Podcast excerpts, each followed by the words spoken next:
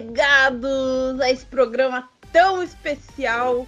Hoje, hoje nós temos aqui mais um desafio, mas não é qualquer desafio. Hoje nós estamos aqui com o nosso especial de fim de ano de 2022. Aê! Yoshi-san. Yohohoi. Yohohoi. Nunca vai deixar de ser Yohohoi. É porque eu não consigo fazer a risada do, do Dom Momotaros. É porque o Dom Momotaros, ele, é, ele, é, é muito ele pra fazer aquilo, mano. Não dá pra você fazer que nem ai, ai. Fora que é toda uma coisa pra, pra ele chegar, né? Então é, é assim. ai, ai, então, hoje, como o nosso especial de fim de ano tem que ser, não estamos aqui sozinhos, nem temos desafiantes, nós temos convidados. Então, estamos muito felizes de ter de novo aqui, Extinção. Olha quem tá aqui hoje. Nani! Oi, pessoal, como é que vocês estão? Gente, eu nunca assisti tanto anime num ano só. Caramba! nunca, foi um recorde, assim, bati meu recorde. Ai, e daquele lado ali, ele que tá sempre com a gente todos os momentos possíveis. Cylon! Uh, uh, uh, estou aqui. Aê, bem chegado. Queria, aqui... queria só dizer rapidamente assim, enquanto a Vani nunca assistiu tanto anime no, na vida dela, eu nunca assisti tão pouco anime na minha vida quanto esse ano. Vocês já estão imaginando como é que vai ser o programa de hoje, né, gente? Não, que isso, que isso. O programa tá muito bom, tá muito bom. É, Cylon pega aí o suco de uva lendário, Vani pega o suco de uva lendário, né? Obrigada. Uh, e aí, gente? Vocês um, estão animados? Sim. A cara da Extinção. Extinção, você tá mesmo animado? Eu tô. Vamos fazer um especial super mega aqui pro pessoal. Hoje a gente vai falar de anime. Vamos falar bastante de anime. Vamos falar de música. Vamos falar de mangá, especialmente ali com o Cylon, que mais uma vez preparou ali o especial de mangá pra gente. Vamos falar de Tokusatsu. É, X-San, vamos falar de Tokusatsu? Vamos. Ah, tá. vamos falar então de Tokusatsu. Vamos falar de Desafio. Como é que foi o Desafio em 2022? A emoção que foi esse programa em 2022. Beleza, prontos? Não, tá faltando uma coisa. O que, que tá que, faltando? O que, que, que tá faltando? Tá faltando o Silo cantar musiquinha de final de ano em japonês. De Natal. Tá v faltando. Vamos deixar pra parte final do programa. Vamos deixar pra parte final do programa. Olha só. Depois dessa, dessa convocação, vamos até o final do programa ver o que vai acontecer aqui? Vambora! Anime! Vamos começar falando dos animes por temporada, gente? Isso. Vamos lá, vamos lá. O que, é que vocês acharam, gente? Temporada de inverno. Normalmente é uma coisa assim mais tranquila, mais, mais, mais relaxante, vamos dizer assim, né? com alguns animes ali para dar o ban e outros mais de boinha assim pra você ir acompanhando. O que, que vocês acharam? Bom, eu gostei bastante da temporada de inverno. Já começou com os animes aí que eu gostei. Já, já começou muito bem o ano. Teve aí umas coisinhas legais aí. Teve, teve o Policy na Pod, que é sobre polícia. Já começou com de polícia. É, teve o My Dress Up Darling, que também todo mundo cosplayer aí se identificou. Também teve o Kue, que é do pessoal que gosta de dublagem. Teve o Kotaro, né? Ele vai morar sozinho. Tem foi, o... foi triste a vida do Kotaro, porque ele ficou sozinho mesmo, né? Foi tão apagadinho. Achei muito injusto. Falaram bastante dele, né? O hype bem grande no começo, daí depois não falaram mais nada, né? Foi se apagando, né? É, é que ele estreou no meio da temporada, foi uma maldade. Foi. E, de, e nessa temporada, tanto estreou alguns que tava com com peso, um nome de peso, como também foram uns animes que bombaram, com as ideias bem, bem inovadoras, como do Príncipe Gênio Preguiçoso, que foi muito bom. Eu quero vender esse reino! Qual que é o nome desse daí? É, eu não sei falar o nome dele, que é um nome muito complicado, mas é um, é um príncipe que ele é muito inteligente, mó genial, assim. E, e ele tem um, um, reino que é um reino tava meio largado, mas conforme as decisões dele, as coisas vão dando certo e o reino vai, vai, vai melhorando, vai subindo, assim. Só que ele é mó preguiçoso, ele não quer fazer nada disso, ele quer passar esse reino pra frente, ele não consegue, porque ele é um gênio. Aí, Vai ser bom. É bom, ele É tem bom. uma. Ele tem uma, tem uma menina que gosta dele, não sei se é namorada já, já tá nesse nível. Mas é, é, é, o é. nome é Tensaiyoji no Akaji Koka Sai Seijutsu. esse aí. esse aí. E aí ela fica meio que fazendo ele fazer as coisas e ele lá quer ficar na preguiça dormindo. É engraçado, assim, eu assisti um pouquinho pra conhecer. eh, O pessoal curtiu. É meio Aladdin, meio, né? Coisa japonesa no meio. É, é- é bem engraçado. Assim, foi, foi uma temporada de inverno que eu achei assim bem distinta, considerando outras temporadas de invernos que já vivemos, né? É, Isso. porque normalmente o inverno ele, ele passa. É o começo do ano, ele vem na pegada do, do, do, do começo do ano, né? Então assim, ele sempre traz algumas animações que são bem mornas, né? Em alguns momentos. Outras são muito boas, mas é, é- é uma pegada do, do relax, né? É a temporada do, do Yashikei, muitas vezes, o, a temporada de inverno. E essa temporada de inverno não, ela veio uma temporada muito ativa. Primeiro com algumas continuações muito esperadas, né? Como Shigeki Kyojin, Kimetsu no Yaiba, que estavam, sim, tá- estavam em exibição. Algumas não tantas, mas que, mas, mas que tem, devem ser destacadas, né? Como Arifureta, é, quem mais aqui também que tá aqui na lista aqui? O, o Takagi, a Taka- Taka- opa, Takagi-san, que também veio na terceira temporada, assim, que foi uma terceira temporada que estava muito aguardada. Teve, assim, coisas que entraram em destaque, né? A galera comentou bastante, né? Por exemplo, a Kebi-chan no Sailor Fuku. Eu não consegui assistir aquilo, por vários motivos. Mas... Somos dois. Aquele que tinha no Sailor Moon foi outro que teve um hype absurdo no Foi começo absurdo, foi desapareceu. absurdo. Eu acho que a questão, a questão que uma questão que ficou muito é, é, é, marcada na, na- ao longo das temporadas de 2022 e que a Kebichan acabou sendo um, destaque importante disso é a cultura do visual. A cultura do visual foi muito impactante em 2022 para o, o- o público, né? A- a- meio que assim uma questão de que o qual o qual vai ser o, o avanço, qual vai ser a, a, a- o passo firme que o estúdio vai fazer, né? Qual vai ser o estúdio que vai trazer a melhor animação? E quando as pessoas estão falando melhor animação, não necessariamente está se falando do conjunto completo, né? Trama, gráficos, efeitos. animação. sonora, Tá falando do visual, né? Tá falando muito do Sakuga às vezes, né? Que, que, que é uma coisa que também parece que hoje em dia a, tá, se- tá se tornando muito mais popular na boca do, do povo do que há tempos atrás. E aí eu, eu vi uma temporada muito do visual, mas o que em consequência tem uma trama, teve tramas muito aquém do que a gente já viu em outros momentos. E essa temporada de inverno, ela é um, um que disso, né? Ela teve muito anime ativo, muito anime forte pro que a gente espera da temporada, mas ela não foi assim uma temporada tão boa como a gente esperava. Não, tá de inverno, só assisti mesmo, acompanhei direitinho é, o anime é, Kaijin Kayatsubu no Kuroitsu-san, é, da Miss Kuroitsu, né? Aquele anime de uma empresa de fachada que na verdade é uma organização de desenvolvimento de monstros para lutar contra os local heroes.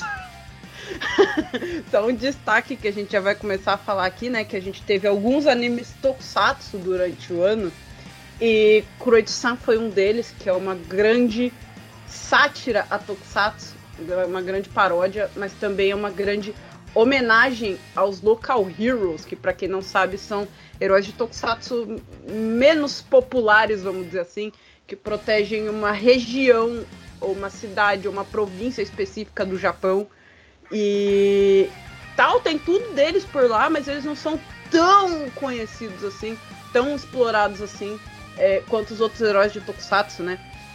Então o, o anime fez uma grande homenagem aí a eles, foi muito legal, foi muito engraçado, mas é um anime legal pra quem curte Tokusatsu, né?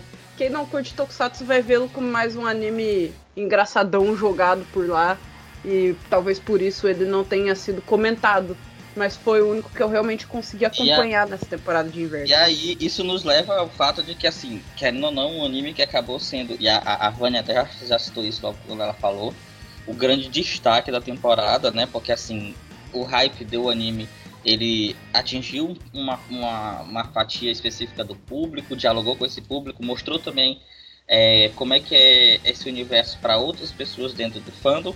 Foi o, o Sonobisque Doll, né? O, o My Dress Up Darling. Acabou sendo um Isso. que é, dialogou mais com o público de uma forma geral. Mesmo com aqueles que achavam que o anime não ia ser legal por ser, por ser mais uma comédia romântica com um protagonista que tem a maior cara de ser o maior tapado do mundo. E aí a protagonista é uma Garo. Então, assim, rompeu expectativas, assim. Pra mim, que já acompanhava no mangá, foi uma surpresa a recepção boa do anime por parte do público em geral. Eu fiquei feliz. Um, finalizando aqui a temporada de inverno, né? A gente tem mais um anime aqui na lista que precisa ser destacado. É Shisan e Cylon. Vocês querem falar um pouco de Princess Connect Redive, que eu não vi, mas está aqui com um destaque grande aqui no meu. e eu sei que vocês dois viram. Eu achei que ele foi incrível. Foi um, o final dele de maneira brilhante. Ele conseguiu pegar tanto o pessoal que joga ou jogou o jogo, quanto que não que não sabe nada do jogo. Claro, quem joga o jogo, a mente explodiu com o final. E que então também, quem não, não, também da minha opinião, quem não jogou o jogo, quem não conhece o jogo, também foi um final muito bom pela ideia de multiverso ou de linhas temporais que ele abrange. Então eu gostei demais dele. Os gráficos, a história, o, o como ficou os personagens no final, principalmente a, a, a Pecorine. Então, para mim foi incrível. Aí só, só a título de informação, você que está nos ouvindo não lembra, não sabe, não, não, não conseguiu captar ainda. Versus Connect Redive, ele é uma animação adaptando um game, né? Mais especificamente um mobile game, né? Que tem o mesmo nome, produzido pela Sai Games. Acho que todo mundo que joga mobile games hoje em dia conhece a Sai Games, não só por Versus Connect Redive, mas por outros grandes títulos como Grand Bloom, por exemplo. Então, é, esse, essa segunda temporada, que foi ar em 2022, era a conclusão desse primeiro arco, que é o arco de Astreia, né? O arco do, do, do reino de Astreia. E faz, só faz sentido, assim, quando a gente pensa nessa narrativa, quem jogou o primeiro Princess Connect, porque Princess Connect Redive, ele é uma releitura do primeiro jogo. É como se fosse também, é, ao mesmo tempo que ele é uma releitura, ele é como se fosse a continuação dos eventos de Princess Connect. Então, assim, é, é, é, é muito é peculiar a gente estar tá falando desse anime aqui, um anime que é baseado em game, e ele ser esse destaque, mas é como o RX disse, foi muito, muito, muito bem feito. E aí eu volto a falar a questão do visual, né? A questão do visual em Crisis Connect foi muito bem entregue, foi muito bem servida, principalmente as animações dos, dos efeitos de luta durante a, a, a série, né? durante os episódios os últimos episódios tiveram é, várias cenas que, é, assim, tem uma direção muito, muito bem feita, tanto no movimento quanto na, na, na incidência da, da, das trilhas, questão do, do da fluidez do, do, dos diálogos e das, e, e, das ações. Então, assim, é de fato um, um, anime que chamou a atenção por, por ter sido assim, algo que não, não ninguém estava esperando e foi muito bem feito. Com certeza eu fico feliz, né, com, com um anime é, assim, ter chegado assim, um, um é, o pessoal ter curtido tanto, ter chegado num ponto tão legal, né, tão, tão divertido, o pessoal ter gostado tanto. Eu fico feliz de vê-lo aqui numa temporada com animes que ficaram tão, tão perdidinhos ali. A gente tem um anime bem legal desse aqui no nosso, nos nossos destaques aqui do nosso especial. Bem massa, fiquei feliz. E então, a gente faz um top 3 dessa, dessa temporada, gente? Opa! Com certeza. Peraí, antes eu não sei, eu não sei se eu vou pôr eles no top 3, então hoje eu vou só indicar pro pessoal dois animes que eu falei rapidinho. Um Opa, deles eu não falei. Que, que, é que realmente que foi que nem vocês falaram. Ficou alguns, né, muito bons, mas ficaram apagados. Que eu vou citar dois em especial, que é o Policy na Pod, que é o da dupla policial das duas mulheres lá que que elas resolvem todos os crimes e tudo mais. É, é um meio que slice of life, comédia, policial, drama, né? E também vamos falar de anime de esporte, que é o Raise Main Club, ou Salaries Main Club, que é de comédia, é, de esporte e um slice of life que fala sobre badminton. E eu me diverti muito assistindo. Ele, assim, bem simples, né, assim, a história, mas é bem divertido, de badminton. Então, assistam. Anime de badminton que tá ficando mais popular, né? Tipo, eu, eu nunca vi, assim, tantos animes de badminton tão próximos como os últimos que têm saído. Eu já vi uns quatro, assim, tipo. É, eu não sei que também tanto tá saindo de badminton, acho que esse ano foi dois, esse, né? Dois. Né? Só que esse que você falou do Salaryman's Club terminou. Love é. All Play, que veio numa, duas temporadas depois, não terminou. Na verdade, veio uma temporada depois continuou, mas não foi até o fim. Vai saber. Ah, mas tá entendi. indicado aí, gente, as indicações da Vani. É... A Kuroichi-san também fica indicado aqui para você que gosta de Tokusatsu, tá? E o nosso top 3, é... eu tô vendo aqui. A gente organizou né, um top 3 a respeito disso, né? A gente, a gente dialogou bastante para chegar nesse, nesse Com resultado, certeza. né? Algumas um diálogo. Pessoas, algumas pessoas saíram é, é, é, é chateadas, outras pessoas saíram revoltadas. Mas a vida é feita de revoltas e de chateações, né? Acontece. Foi a temporada que mais demorou para fechar. Foi, foi bastante. A gente, é, a, ainda, ainda ficamos relutando sobre o resultado, mas vamos lá. Né? Ah, terceiro lugar. O terceiro lugar ficou com Cheese Master Takagi-san, a terceira temporada, né? Ou Caracaijoso no Takagi-san, como vocês gostarem de chamar. Assim, eu vou, ao longo do, do episódio inteiro, gente, do programa inteiro, eu vou estar tá fazendo a referência aos ao título em inglês, até por causa da questão do licenciamento, a obra fica mais conhecida em, no, em termos gerais pelo título do licenciamento, que na maioria das vezes está em inglês. Mas sim, nós vamos citar em japonês. Quando eu não citar a Jeanne, cita, o RX cita, a Vani cita, tá bom? Isso aí. Até pra gente saber, todo mundo saber, além de né, dos animes licenciados que a gente tá trazendo aqui, de qual anime estamos falando, porque às vezes é, os dois nomes se confundem um pouco e a gente não sabe, né? Então, fica, pra ninguém ficar perdido, vamos citar os dois aqui, tá? Ah, em segundo lugar, aqui. Aqui pode tocar a vinheta é, Discord Moment Time, o momento da discórdia, tá?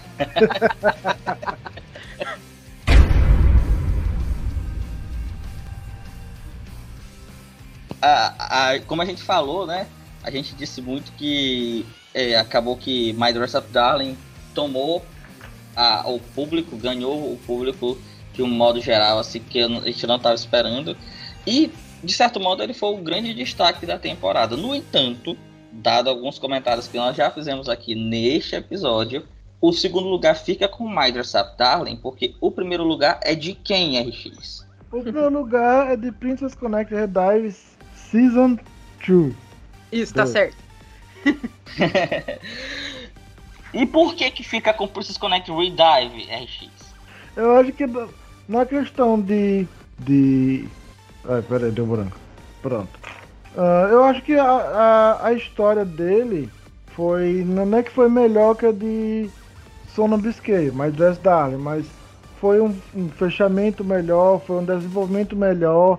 O gráfico dele foi bom e eu acho que ele foi mais leve de se assistir do que My Dress Darling. My Dress Darling foi uma comédia romântica muito bom, o desenvolvimento da relação dos dois é muito bom. Mas as, é, tem momentos que as, as, piadas com temática adulta fica, fica demais. E isso incomoda um pouco. É, acho que dividiu bastante opiniões nesse ponto. Apesar do anime sobre anime, sobre cosplay, sobre todo né, aquilo, é, a gente uh, fica nesse ponto de dividir opiniões e, e, e Redive, Precious Connect Redive não teve isso. E teve uma história muito legal, um fechamento pro anime, então é, por isso ele tá aqui no nosso primeiro lugar, fechando aqui o nosso top 3. Queria só ressaltar que aqui, para vocês ficarem atentos a uma situação, é, Microsoft Darling foi animado pelo estúdio Cloverworks. Ao longo desse episódio, nós vamos falar muito do Cloverworks e vocês vão entender o porquê. Só anotem isso para ir, para que vocês guardem isso na mente de vocês enquanto estão nos ouvindo. Anotado. É. E o My Dress Up Darling, eu assim, eu sou mulher e eu passo pano pra algumas coisas desse anime, mas eu não sei se a gente é melhor entrar nessa questão, mas depois a gente pode conversar melhor. Eu ainda passo pano para certas coisas desse anime, porque eu entendo o Goro, eu entendo. Então, segue. Vambora, vambora. Vamos então pra temporada de primavera, né? Primavera, chegamos aqui num ponto muito legal do programa. Temporada de primavera, com uns animes. Gente, eu pirei nessa temporada. É sério, de tanto anime. Acho que isso é você também. Sim, Você se sente desse jeito. senti. Não, não, não sei como consegui ver tanto anime. É, essa, essa foi a temporada de primavera que deu certo, porque teve uma vez que a gente tentou fazer isso. Pegamos um monte e não conseguimos. Dessa vez nós conseguimos, gente. Nós temos aqui o, o anime ponto osso dessa temporada, que foi Kaguya-sama Love's War Ultra Romantic, né? Ele chegou com tudo, vamos dizer assim. né, com a, a- o, o arco ali do, do, do, do festival, das, das, das possíveis declarações, finalmente, quem? Né, então foi um arco bem importante que chegou aí. É, é, ele chegou em Simuldub também, né? É, dublagem simultânea, para quem não sabe. Então, é, junto com outros animes, pega bastante, né? É, deu bastante destaque para ele.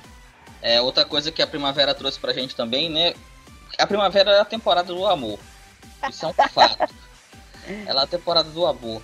Ela trouxe várias comédias românticas interessantes. Além do Kaguya-sama, que já foi citado aqui, nós tivemos Kaida Kajanai Chiki Mori-san, né? Chiki Mori-san é Not Just a Cut. Muito bonitinho. Nós tivemos a segunda temporada de Komi-san, Komi Shodes, ou Komi-san Can't Communicate. Isso. Tivemos também a Haren Eu amei. Tivemos também a Haren-san wa Wakarenai. Eu não vou lembrar Aharen-san aqui o nome, o, o nome em, em inglês que ficou da obra de Aharen. Gente, lindo, lindo, muito lindo.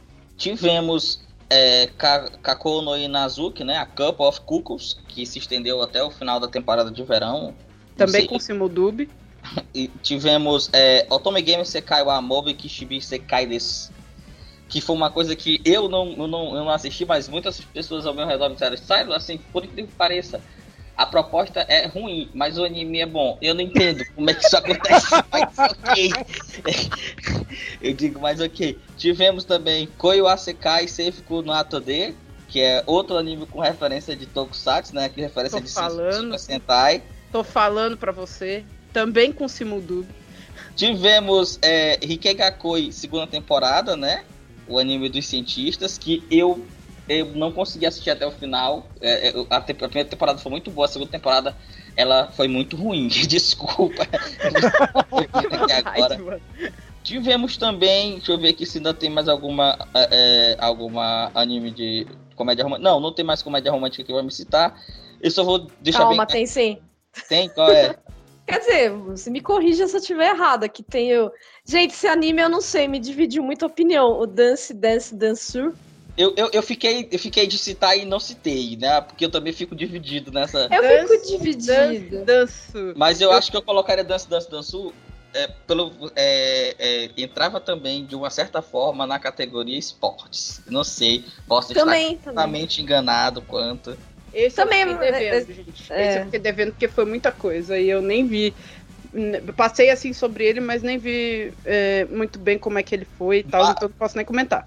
Mais um momento rapidinho aqui de é, é, Discord, Moment Time, né? Tocando a vinhetinha do momento da discórdia.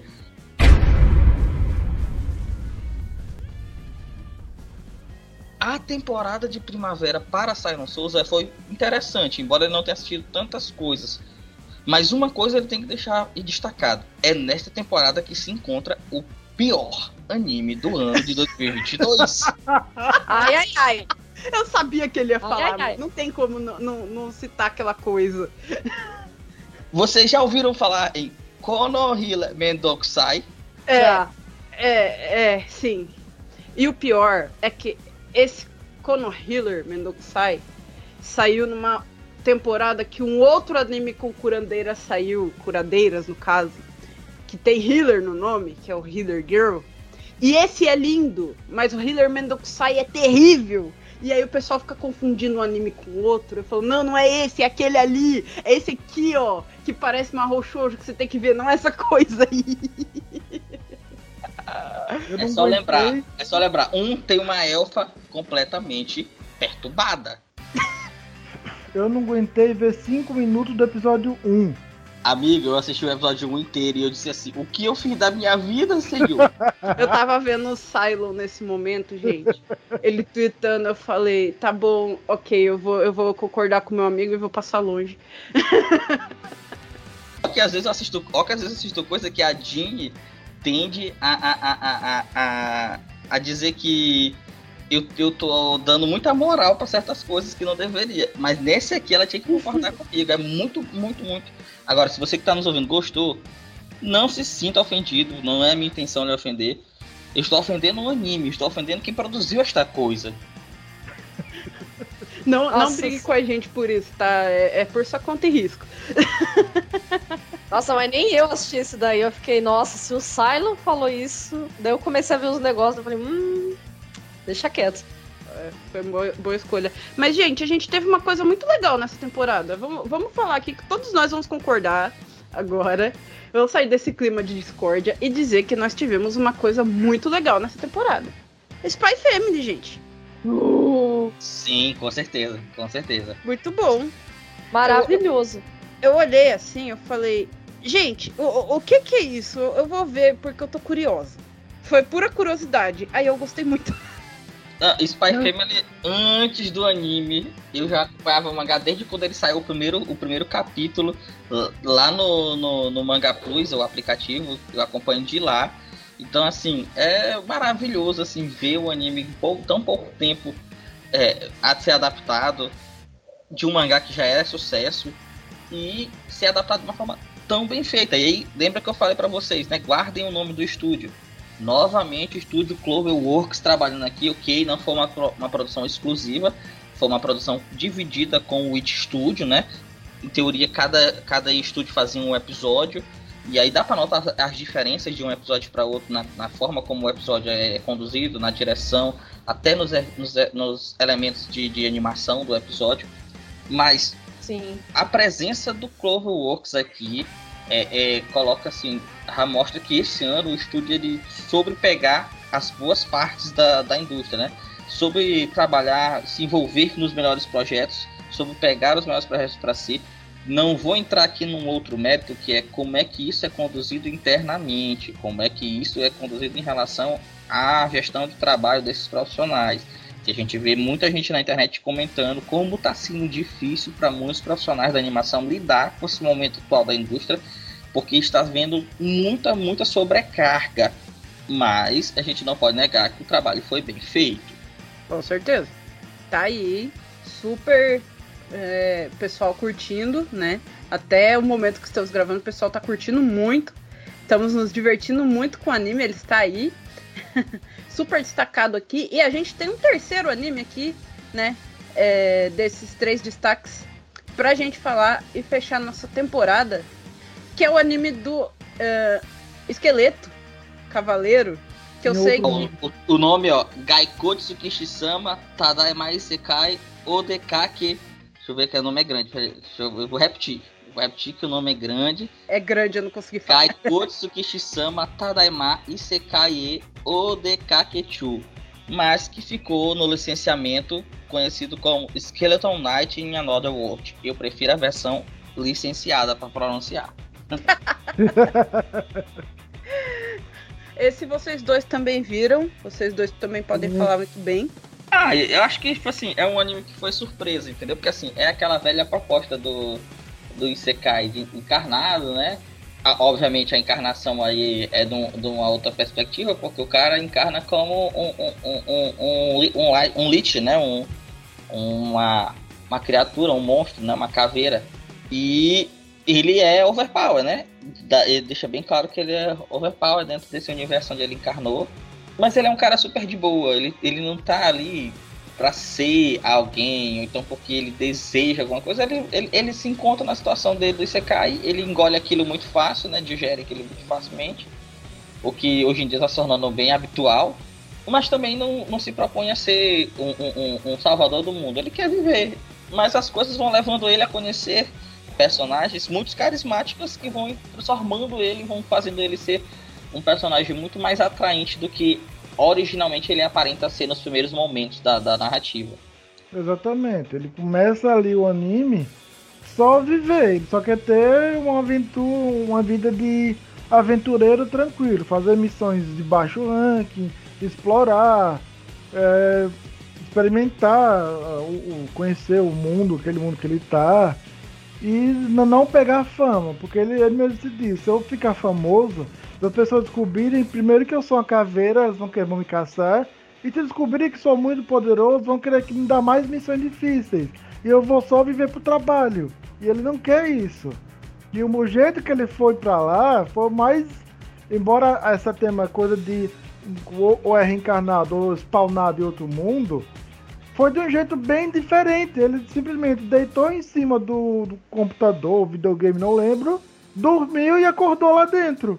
Ah, é, é, o anime também é um anime que entrega uh, uma das. A Tinha ficar, ó, bolada comigo agora, mas eu tenho que fazer esse comentário porque o público que nos ouve ele, ele é diverso.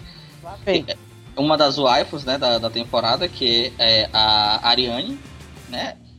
Além dela, acho que essa temporada tem a, a, a própria Shikimori, a própria Yor de Spy Family, entre, entre as ditas waifu, né? Na temporada passada a gente não comentou, mas a gente tem a própria é, agora? Nome, a própria Marin como como como como wife da temporada, né? Eu acho que essa temporada teve mais do que na temporada anterior. E é um personagem que é super divertido, que, que assim, hum. não, não é um personagem que, que, que te, te, te, leva a desgostar por causa disso ou daquilo. E obviamente tem um trabalho de voz muito bom da Faruzi Ai, né? Que é uma, uma das, das estrelas do momento, assim, os Essa personagens que ela pega tão, é, é, são muito bons. Exato. E uh, a Ariane, ela não é aquele personagem só para satisfazer um público, não. Ela satisfaz todo mundo, tanto masculino quanto feminino. Porque ela não é aquela personagem que vai sempre defender do Pisa do Ark. Ela sabe, ela sabe se virar. Muitas vezes ela ajuda mais o Ark do que ele ela. Então ela é forte, ela é inteligente, a ajuda que ele dá para ela também é do, do. Não é na questão no sentido de ele é mais poderoso que ela. Cada um, um se completa o outro. Acho que é essa palavra que confim, realça melhor a relação dos dois. E personagem incrível, inteligente, forte. Dito isso, acho que pode fazer já o nosso top 3 dessa temporada, não, Tini? Era. Parece que a Vanilla Era que menções. Era que menções honrosas, menções lá, honrosas. A pessoa que... das menções honrosas, nada a ver. Uma delas aí eu já falei que era o Dance Dance Dansur, que é de balé, né? Quem se interessar por balé. Mas a menção honrosa é o Summertime Render, que é dessa temporada, que é aquele que volta no tempo, né? Ele volta no tempo várias vezes. E é muito legal para quem gosta dessa temática, meio mistério, meio um drama com slice of life, volta no tempo. É, tem aquele mistério, né? Então fica aí a dica também. E pra quem gosta de praia, né? Pra, pra, pra ver praia, de... pra quem gosta de um sol, assim e tal. Acontece umas coisas pesadas, né? Mas. A gente que tá nos ouvindo vai dizer. Quer dizer que é, é, Summertime Render é uma menção honrosa. Eu, eu, digo que é, porque assim, e eu acho que todo mundo aqui concorda, a exceção da Vânia, que, que é apaixonada pelo, pelo anime, né?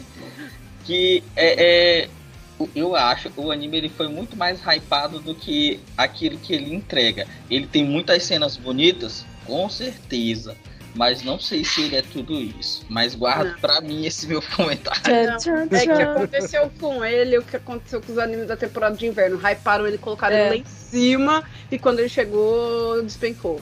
É, foi isso que aconteceu. É que é, é que é muito complicado, sim, pelo menos para mim, que o que pegou assim é legal tudo mais, só que teve vários episódios que aconteceu tanta coisa e não foi tão bem explicado, daí passou mais pra frente para explicar o que aconteceu. Daí teve muita gente que ficou, confusa, né? Ele tem duas temporadas, então você vai explicar mais pra frente. Então, Nossa, sei lá, tem essa parte um pouco negativa, mas. que É coisa. isso. Marcado aqui, top 3, gente. Eu acho que, vamos lá, né? Eu acho que. Quem é o top 3, gente? Temos aqui em terceiro lugar o Skeleton Knight. Eu vou falar que esse é o nome mais fácil de falar. o Cyborg tá certo, é mais fácil de falar. Tem que dizer. em terceiro lugar, né? Ele foi muito bem, bem falado, não só por esses, esses dois, apresentador e convidado aqui, é, barra apresentador, mas foi muito bem falado, o pessoal curtiu muito. É, em segundo lugar, nós temos aqui. Temos aqui ele, Kaguya-sama of War Ultra Romantic. É, como ele conseguiu ser tão engraçado e tão emocionante ao mesmo tempo, eu não sei dizer pra vocês, gente, mas foi, foi isso. É, e se você ainda não, não assistiu por algum motivo, ele é muito bom, eu indico com toda certeza aqui. Mesmo eu estando no top 2 e não no top 1, que no top 1 nós temos Spy Family, né? Que é o anime. O anime. Surpre- Fala Shissan. Surpresa zero. Surpresa zero, é. Porque é, a forma como ele é desenvolvido, gente, tudo que é trabalhado nele, né? Tudo, tudo que é colocado ali nele no ponto certo, não tem nada. Assim, eu não vejo nada em, em muito excesso ali, é tudo no, no ponto certo. E os personagens são muito legais, a história é muito legal, as músicas são muito boas. Merece waku. estar aqui no top 1. É muito bom. Então vamos falar então de verão, né? Verão? Vamos. Opa! Vamos renderizar o verão, né? Pegaram a piadinha? É, entendi, tá? Olha, eu vou, ser bem sincero com vocês. O verão, o verão, O verão. se, Esse o, verão. se eu o sei. inverno foi fraco, o verão foi. muito fraco, assim, comparado com outros verões, entendeu? É, O sol não brilhou como deveria brilhar. Faltou. Não, faltou. foi. É. Tá meio nublado, tá?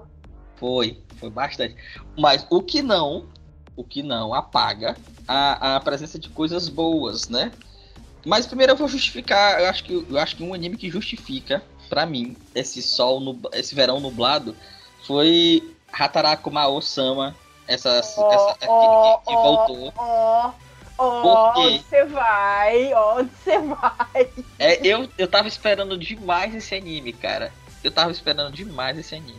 Mas eu tive que deixar de lado porque estava muito, muito aquém daquilo que foi feito na primeira vez e do que a gente sabe que o potencial da obra. Para quem acompanha a obra na, na- ou na light novel ou na adaptação da light novel para mangá, que é o meu caso, foi muito assim, o estúdio, esse estúdio Três, é, Three Hearts, ele é um estúdio que às vezes ele é fraquinho, viu?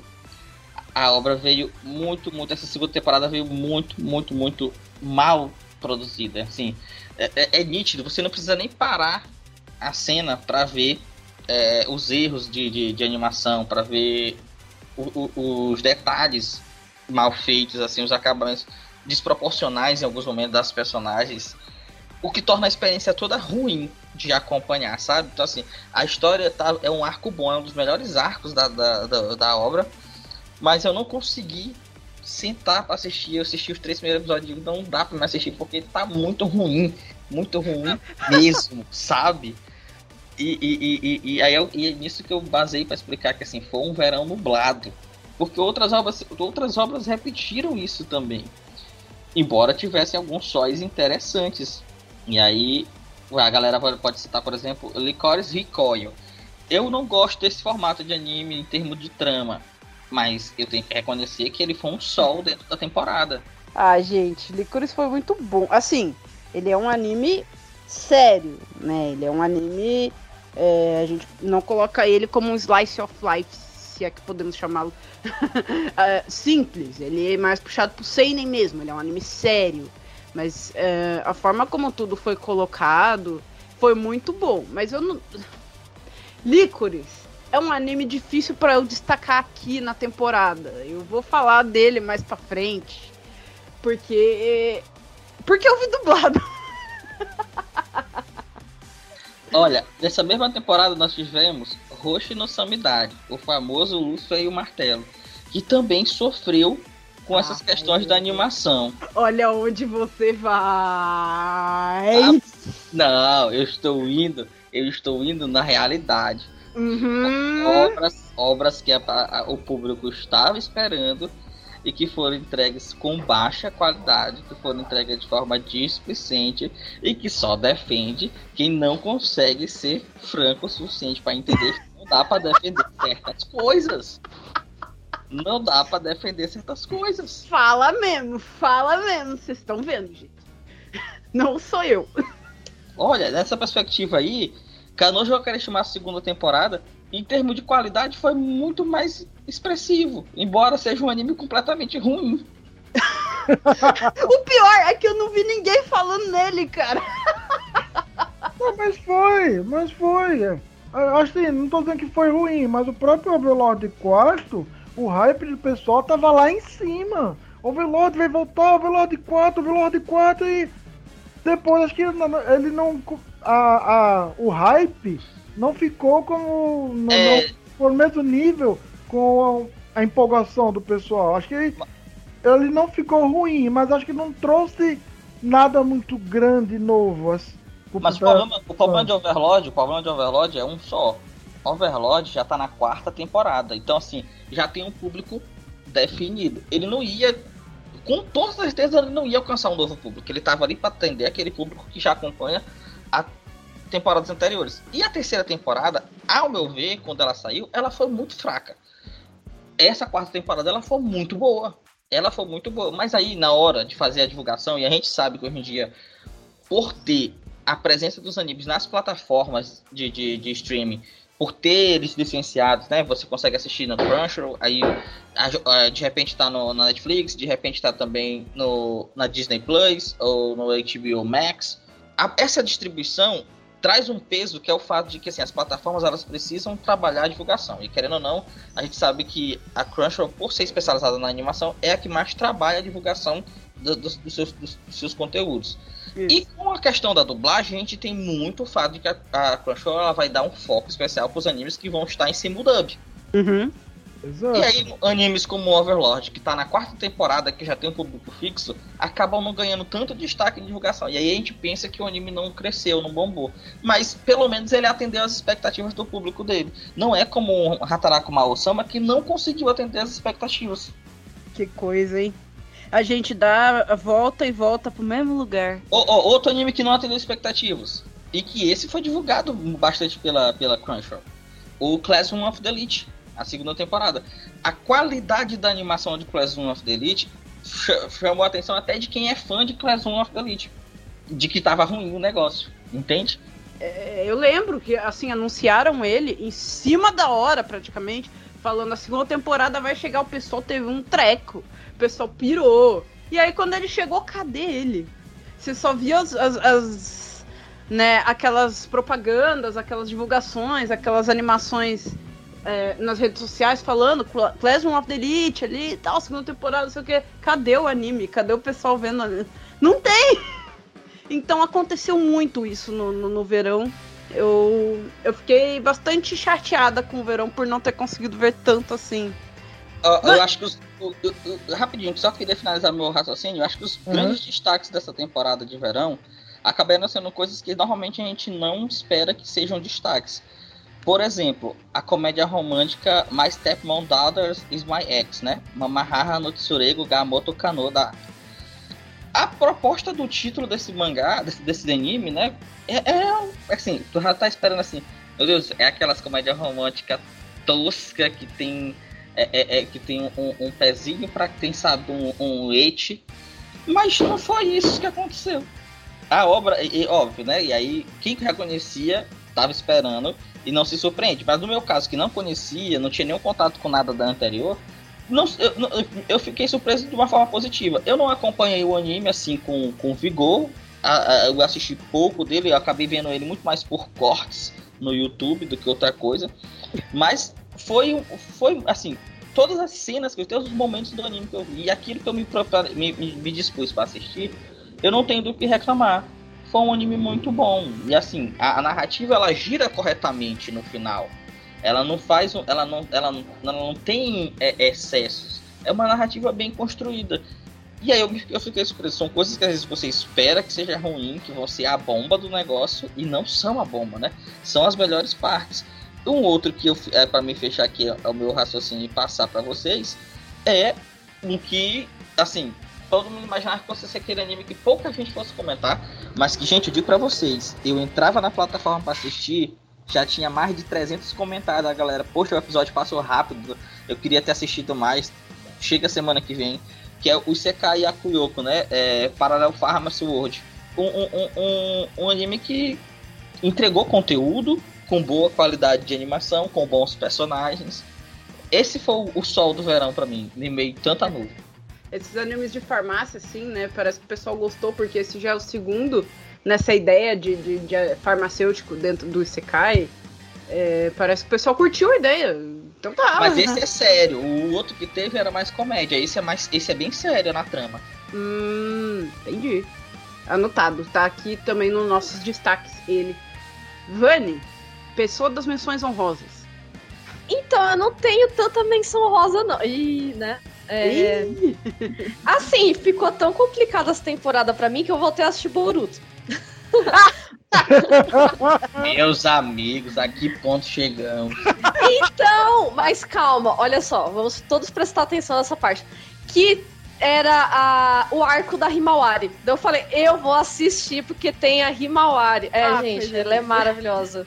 Ela é a rainha junto com a, com a Sarada do anime. A Himawari é maravilhosa, então eu tive que assistir. E foi uma boa, um bom arco, e vou continuar assistindo aí até o momento que eu achar, ah não, tá bom pra mim, chega, né? Vou assistir até aí. Então eu, assisti, eu voltei a assistir Boruto por causa do arco da Himawari, beijos.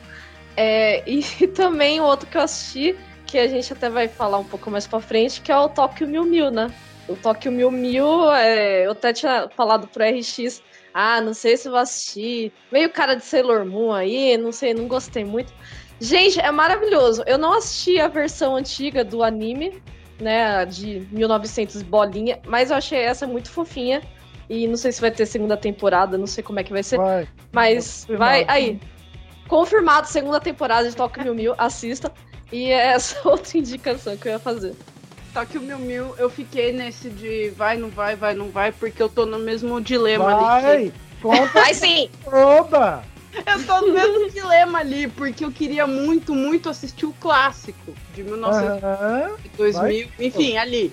Eu queria muito ver o clássico, que tem ali os seus 52 episódios, só que acontece. Ele chegou no Brasil completamente maltratado. E eu não queria ver desse jeito, então eu esperei para ver em japonês antes de ver a, a versão nova. Só que esse novo anime, ele é o mesmo anime clássico um, com menos episódios, vamos dizer assim. né? Não é, apareceu, aí... porque assim, não apareceu, porque teve um desafio esse ano que eu fui pegar uma cena dele. E eu fiz a, e acabei meio, meio comparando o clássico com esse novo. E o que aconteceu? A cena que eu peguei no, no episódio 4 do novo, eu também fui achar no episódio 4 do antigo. Então acho que não tá com menos episódios. Acho que o que o Tokyo Mew Mew New tá. claro, além do gráfico e o visual dos personagens, eu acho que tá melhor em comparação com, com o clássico. Eu não falo em característica, em qualidade. Eu falo do traço. O traço do clássico não aparenta que elas são tem a idade que elas têm. Gente, não sei exatamente, acho que deve ter 15, 16 anos, elas são primeiro ano de ensino médio. Elas parecem bem mais novas. E nesse, nesse novo não. Elas têm a, a, a, a aparência delas condiz com a idade. E a trilha sonora eu achei melhor do que o clássico. Então, por isso que eu gostei tanto assim do Pavanesa. Vá ver, não é só um Sailor Moon. Como também ele não é só um Tokyo Mil Mil de novo, só com, com em HD. Não, ele é um Tóquio Mil Mil New, com umas personagens diferentes, transformação diferente, uma trilha sonora diferente, que para quem viu toda, o final do, do episódio 12 foi emocionante e brilhante. Sim. Agora Sim, eu tenho foi uma sim. dúvida séria. Ah, Se é mil, mil, mil, ele pode ser Tokyo Mewtwo?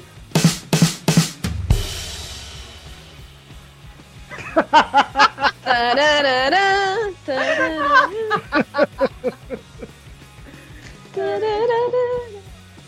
Acho que sim. e nosso outro destaque aqui, que foi o que eu consegui assistir nessa temporada, que eu. é, temporada de verão e temporada de outono de Nichan teve alguns problemas pessoais. E além de ter poucos animes, não deu pra ver muita coisa. Mas esse aqui eu estava assistindo e ainda preciso terminá-lo. Vou terminá-lo nesse momento, não consegui ainda, mas vou terminá-lo até o final do ano. Futotantei, Futopi, né? Que é o anime Tokusatsu. é o anime continuação do Kamen Rider W, o Tokusatsu, tá? W. Ahn, o que aconteceu aqui é que esse anime chegou, chegando, chegou o anime, né? é, dublado em cima do dub, chegou ao mesmo tempo ali. E ele chegou com a ideia de que vai continuar o Tokusatsu. Só que, sim, ele continua a partir do ponto que acabou o Tokusatsu, mas ele não tem uma coisa de tipo, ah, você tem que voltar e assistir todo o Kamen Rider e tudo, né, que é cheio de filmes especiais. Falando em Kamen Rider aí, ó. ele é um Kamen Rider bem importante. É, você não precisa voltar e assistir tudo. Você pode assistir o anime, você vai entender o que tá acontecendo ali no anime. Você entende aquele, aquele Rider com, com um amigo dele, com as pessoas que estão ali em volta dele, com tudo que eles fazem, tudo que aconteceu e que tá acontecendo ligado àquele, àquele universo. Você consegue entender sem ter que voltar ao Tokusatsu. E mais, o anime faz você ter vontade de ver o Tokusatsu, que eu não tinha, viu, gente? Não, não, não chegava muito perto porque, ah, eu achava. Não sei, eu não ia com a cara dele, não.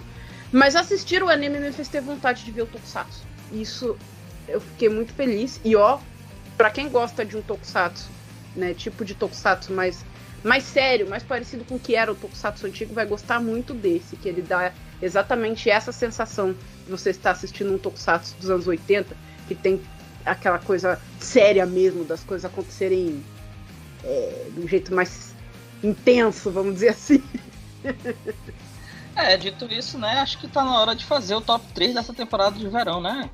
correto. Sim, vou falar. vou falar já que eu não falei tanto. Vai lá. Tá, então em terceiro lugar, a pausa dramática, o Isekai Yakuyoku Parallel World Pharmacy, que é o da Isso. farmácia. Isso aí. E em segundo lugar temos o já falado muito o Tokyo Mew Mew New. Ou Tokyo Mewtwo. Esse aí. Esse aí, é, enfim, enfim. E em primeiro lugar temos também falado o Futo Tanten, o Futopi. Isso. Qual é a melhor forma de pronunciar? Futo Tantei ou Futopi? Futopia é como ele chegou, licenciado, tá? É, Futotantei ligado aí a- a- ao, ao Kamen Rider ser detetive, por isso tem esse nome, tá? Tá bom. E qual é a relação disso com Pi? Não sei, não faço ideia. Então vamos então pra última temporada do ano, né? The Fall, outono. Essa aqui deu o que falar. Eu não me responsabilizo por nada que for resolvido aqui nesse momento agora. É o disclaimer, né? Ele colocou como disclaimer, não me responsabilizo por nada que vai ser dito daqui pra frente. Ouça com cuidado. Exatamente, exatamente. Obrigado, obrigado. Você traduziu bem o sentimento.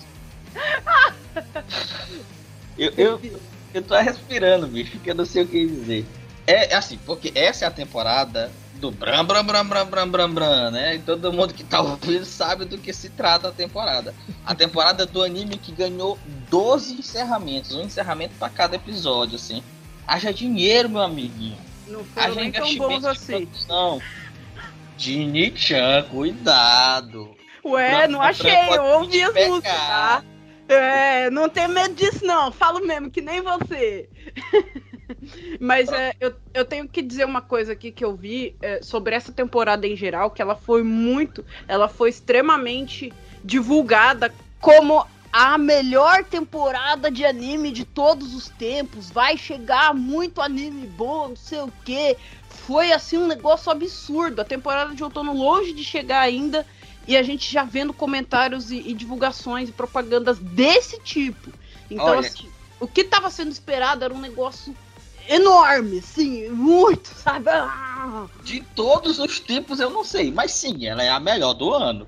Eu tenho que ser bem franco em dizer isso, assim. Não pelo, porque eu, eu, eu, eu, eu fui hypado por esses animes todos no final, mas é porque no final, quando você pega, por exemplo, desses 40, 50 títulos que tem disponíveis, tu faz uma seleçãozinha de 10, 15, que é o que normalmente você está disposto a assistir, você, tá, você tem 8, 9 que realmente vale a pena assistir que são muito bons. Tu não assiste só porque eu quero assistir, não, porque são bons, na medida daquilo que você entende por bom também, né?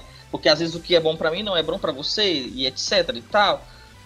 Mas teve, teve bastante, bastante anime bom nessa temporada, bastante anime em destaque aqui, teve Aí, é... vamos lá. Fora vamos. o Chainsaw Man. Em frente, vai.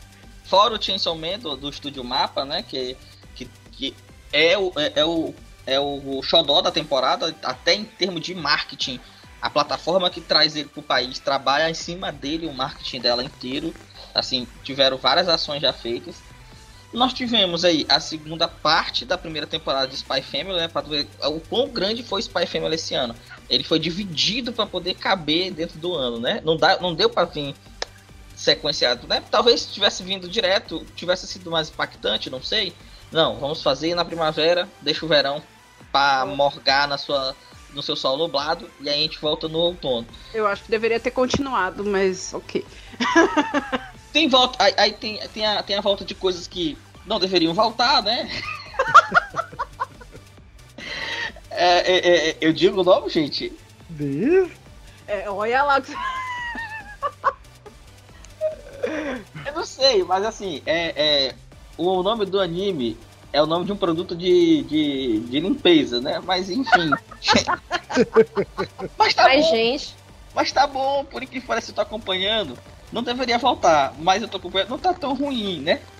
E ter pelo menos alguns momentos assim, para quem quer sentar pra assistir uma boa lutinha, é muito bom. Mas, pra quem já sabe, não vamos se enganar, né? Não vamos se enganar. Aí. Aí tem a sexta temporada de, de Boku no Hero Academia. Hum, hum, ok, vamos seguir. Tem a terceira temporada de, de Mob, né? Para os fãs de Mob aí. Eu acho que é uma temporada que é pesada, porque ela traz Bleach, Mob, mais Hero Academia, ainda traz o estreante Chainsaw Man. Eu acho que ela se torna uma temporada muito forte. É por isso que ela é a melhor temporada do ano. Você tem ainda. Você tem ainda é, algumas algumas coisas assim. Outra, outro retorno que, por mim, muito esperado e que eu tô gostando muito, que é o Irumakun, né? Mairi Masta Irumakun, a terceira temporada. E eu acho que, eu acho que pra mim, as, as, os três, quatro animes que, que vieram que me surpreenderam bastante, que eu curti bastante, é o da nova Catarina, né? Eu, eu não lembro o nome desse anime em, em inglês, ele em japonês ele se chama é, Akuyako Reijo Nanode Last Boss wo Katemimashita. Muito legalzinho de assistir, embora esteja nítido ao longo da, do, de seis episódios. De, de, de, esteja nítido em, ao longo da, dos episódios que assim. São vários arcos que estão sendo ruxados, acontecendo de forma muito rápida dentro da trama. Não sei por que, que essa pressa toda para contar essa história. Eu não vou contar nem comentar nada sobre esse anime aí. Vai, pode seguir, Simon. Aí você tem é, Beast Tamer, né? Yusha Perry Wotsuyo Sareta Beast Tamer. Assim, um, um, anime que, em teoria, um anime que era pra ser muito ruim e acaba não sendo, né? não, não eu, não, eu não acho que ele tá sendo ruim. Ele não é aquela coisa, nossa, que inovador, que novidade, porque isso, já na temporada de verão tá sendo trabalhado muito dessa classe de RPG que tava esquecida nos animes de fantasia de Sekai, que é o Beast Tame, que é o Domador de Feras. E desde a temporada de verão está sendo mais trabalhado. E quando eu vi de cara, eu achei, não, é só mais um anime de Sekai de fantasia, no caso é de fantasia, de um Beast Tame. Só que ele trabalha de um jeito diferente. Uhum. Fora Aí- que os personagens são completamente. Cativantes. Isso, essa palavra. Cativantes. Todas elas. E, e, e, to- e assim, eu não sou o maior fã das tsunderes, mas todo anime que tem uma tsundere com a voz de Ayano Ta- Taketatsu, ele tende a ser um anime interessante. Ai, Ana Com Taketatsu, gente, sem discussão. Ela é muito boa. Aí você tem assim, aí pra me fechar as minhas surpresas, eu tenho Boat the Rock, pra mim, pra mim, aí aqui o disclaimer lá do começo do momento, né? É o melhor anime da temporada, pra mim é esse, mas enfim, né? É, é, assim, é um anime de música, mas que de, mas que não é tão fechado assim, ele traz uma, uma comédia muito bem escrita. Tem uma personagem muito interessante de se acompanhar, que é a, a, a, a Hitori Bote, a, a, a, a, protagonista. E o nome dela é engraçado, né? Faz uma. É é Hitori Gotou, só que as, as colegas chamam ela de Hitori Bote para fazer a piadinha com o fato dela ser uma pessoa que tem problemas de comunicação, que, que, que se isola, né? Tem também é, Do It Yourself, e aqui eu vou deixar para depois a, a, a Vani comentar, porque esse é, o- é o. Ela tá pirando. é o- É lógico. é os meus destaques aí, já tá E falando. aí eu vou fechar com dois destaques. O meu destaque, um, é o Golden Kamuy, a quarta temporada, né? Eu acho que a quarta temporada ela vem muito mais madura. Não que Golden Kamuy não seja maduro desde o começo, mas é um tipo de humor diferente, é uma proposta narrativa é na pegada do, do romance histórico, né? E aí, assim, a obra ela tende sempre a, a chegar num ponto que ela vai te perguntar até que ponto tu está disposto a ir comigo? E Golden Kamuy te convida a ir sempre com ele. E tu ri, e tu não percebe que, assim, os eventos que estão acontecendo ao teu redor são eventos sérios, mas tudo tem uma, ca- uma carga tão forte de humor que tu não te prende. E eu encerro aqui minha, minha, minha, minha momento de fala é citando o meu primeiro. Assim, que eu já vi outros trechos, outros, um a outro aqui, um episódio aqui, outro lá, mas de fato acompanhando o meu primeiro Gundam, porque eu não sou muito fã de Mecha e aqui eu já disse Acredito! que é, o braço a torcer! Ah!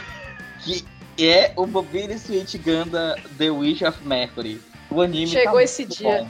O anime tá muito bom. É só isso que eu tenho pra dizer. Acho que a Vânia pode falar as menções dela. Tá. Gente, é que esse negócio do Ganda até eu fiquei arrepiado agora. É, Bom, menções da Vanessa, não sei, podem levar em consideração ou não, mas no geral é bom. Vai por mim. eu ia falar Spy Family, mas a gente já falou que é- não tem, não tem mais palavras pra descrever ele. Eu ia também citar o Do It Yourself, que o Cylon falou, que é o, o anime do Faça Você Mesmo, que é o do que eles chamam de DAI, DI, não sei como fala. Que eles constroem as coisas, né? Tipo. DIY. DIY. DIY, isso. Que, que as menininhas têm o clube, elas constroem, né, é, cadeira, constrói mesa, constrói cabana para elas tal. E, e uma delas é muito legal, inclusive, porque ela é toda desastrada. Daí toda vez que ela vai pregar um prego, você já fica, meu Deus, essa menina vai arrachar a mãe, né? porque ela é muito desastrada. Ela vive cheia com. A cara dela tá cheia de, de band-aid, de, de, né, de curativa, né? Então ela vai, sei lá, parafusar alguma coisa, você já fica. Hum, vai dar ruim isso daí. Então é muito divertido, é muito legal. é bem. E é um, um, um, um skate, né? Isso, é um Yashikei. Então ele é tranquilinho pra assistir, por mais que tenha esses momentos de tensão que eu falei. Mas ele é muito gostosinho, assistam sim. É, Daí outras três indicações minhas é o Romantic Killer, que é esse anime que tá na Netflix aí. Boa. Boa. Que é muito divertido, que a menina ela entra no jogo, né? E ela se priva de doces, de gato, de. Não sei mais o que, que ela se priva lá, doce, gato e mais alguma coisa que ela gosta. Porque ela tem que arranjar o namorado Videogame. dela. Videogame. Isso, de videogame. Ela se priva também dos jogos dela. Porque ela tem que arrumar um namorado aí, tipo, todo perfeito. E é muito divertido, porque ela não quer. Ah, Ela corre disso. atenção, Não é que ela se priva, privam ela. Mas ela se priva também, porque ela, ela, não, ela não quer esse negócio muito de namorado nem nada, assim. Ela fica no mundinho dela lá, né? Tá entendendo ela. Mas é, é divertido, é bem legal. Não esperava tanto desse anime, não, mas é divertido. É uma coisa que se chama Romantic Killer, não me anima muito a ver, mas todo mundo tá falando bem mesmo dele. É, não tem um killer, né? Eu não sei o que que tá fazendo. Não, ali no é né? killer? Killer é ela, ela, ela mata a ideia de romance na vida dela. Ah, tá. É, então, isso, tá explicado. Pra quem não entendeu, killer é uma coisa não física. Valeu pela explicação. É, também tem esse que acho que até a RX assistiu, que é o More Than a Marriage Couple, but, but Not Lovers, que é o Fufu Ijo Koibito Miman, Que é a- Gosto disso. Gosto disso. que é aquele, pessoa- aquele, aquela escola, né, que tem uma dinâmica, assim, escolar muito interessante, que é de reunir um, um garoto e uma garota, eles têm que morar um tempo A juntos narrativa é e ser um casal. A narrativa é tosca. biscoito, É meio, é meio estranho. Mas eu gosto. É tipo, você já viram aquele meme do, do filme do Homem-Formiga? Que o, o, o, o Scott Lang chega com um boneco feio pra filha dele, né? Aí a filha dele diz assim, ah, é muito feio. Eu amei. É dessa pegada que é o negócio. Exatamente. Porque é muito estranho que essa escola, né, com essa dinâmica aí de, de eles morar junto como um casal, né? Daí Eles vão ganhando pontos, né? Conforme a relação deles vai ficando boa tudo mais. Pra eles, né, aprender como é essa vida de casados. É muito engraçado, né? E assim, eu não gosto muito daquela menina principal lá, que eu nem lembro o nome, não, mas o anime em si é muito legal. Ela é de Sundere, não é? Silo. É, ela é. É, eu não gosto muito Você, é que hum, você não sabe se gosta ou não, é a menina do O que Tsundere. salva ela, o que salva ela é quem dubla ela. Saori Onishi. Isso. Só por isso. não, ela é legal, não vão contra ela, mas ela me irrita muitas vezes. É a Kari, a Kari Watanabe. Isso. Isso, isso. É, eu tenho os meus destaques aqui também. Peraí, além- faltou, faltou um Faltou que um? se esse eu não falar, eu não saio daqui, eu tenho que falar. Então fala. Que é o Koikyu no Karasu, que é um Ah, chinês que se passa na China da época feudal. E eu nunca tinha assistido nada que tivesse a ver com essa temática de China feudal. E ele é meio sobrenatural também, né? Da menina que ela é uma consorte, né? O que consorte seria que ela, tipo, serviria ao imperador à noite, enfim. Mas ela não tem nada disso e ela fica, tipo, isolada no, no templo dela lá e ela é meio. Ela tem alguns poderes mágicos, né? E ela ajuda o imperador a resolver muita coisa que tá acontecendo lá, né? Nesse reino feudal. Muita, muita poeira por baixo do pano, muita coisa ruim acontecendo e ela ajuda o imperador. E é bem legal essa temática toda chinesa, né? Bem bonito, assim, o anime. Então fica aí a dica também. Ele é meio sobrenatural, tem uns momentos um pouquinho de comédia e te faz pensar também. Pode falar, Gini. É, bom, um vocês já falaram, que é o, o, o anime aqui da, da, da escola muito louca. tá em destaque aqui. Eu não vi, mas ele ficou. Na verdade, gente, eu tive muita dificuldade para acompanhar a temporada de outono, né? Eu tive até ausente do próprio desafio nessa temporada. É, foi bem complicado, então o que eu estou assistindo é Spy Family e Boku no Hero Academia, My Hero Academia, né? A sexta temporada. É, bom, ele, ele está no meu top 2 de animes favoritos de todos. Então, assim, ele tem que estar aqui como indicação, destaque meu. É, a sexta temporada, né, que é finalmente é o ponto da, da, da guerra, né, da batalha entre os heróis e os vilões. Tá muito bom, tá, tá massa. É, tava esperando muito isso. Vai ser muito louco. Espero que continue bastante, não fique parando 10 anos.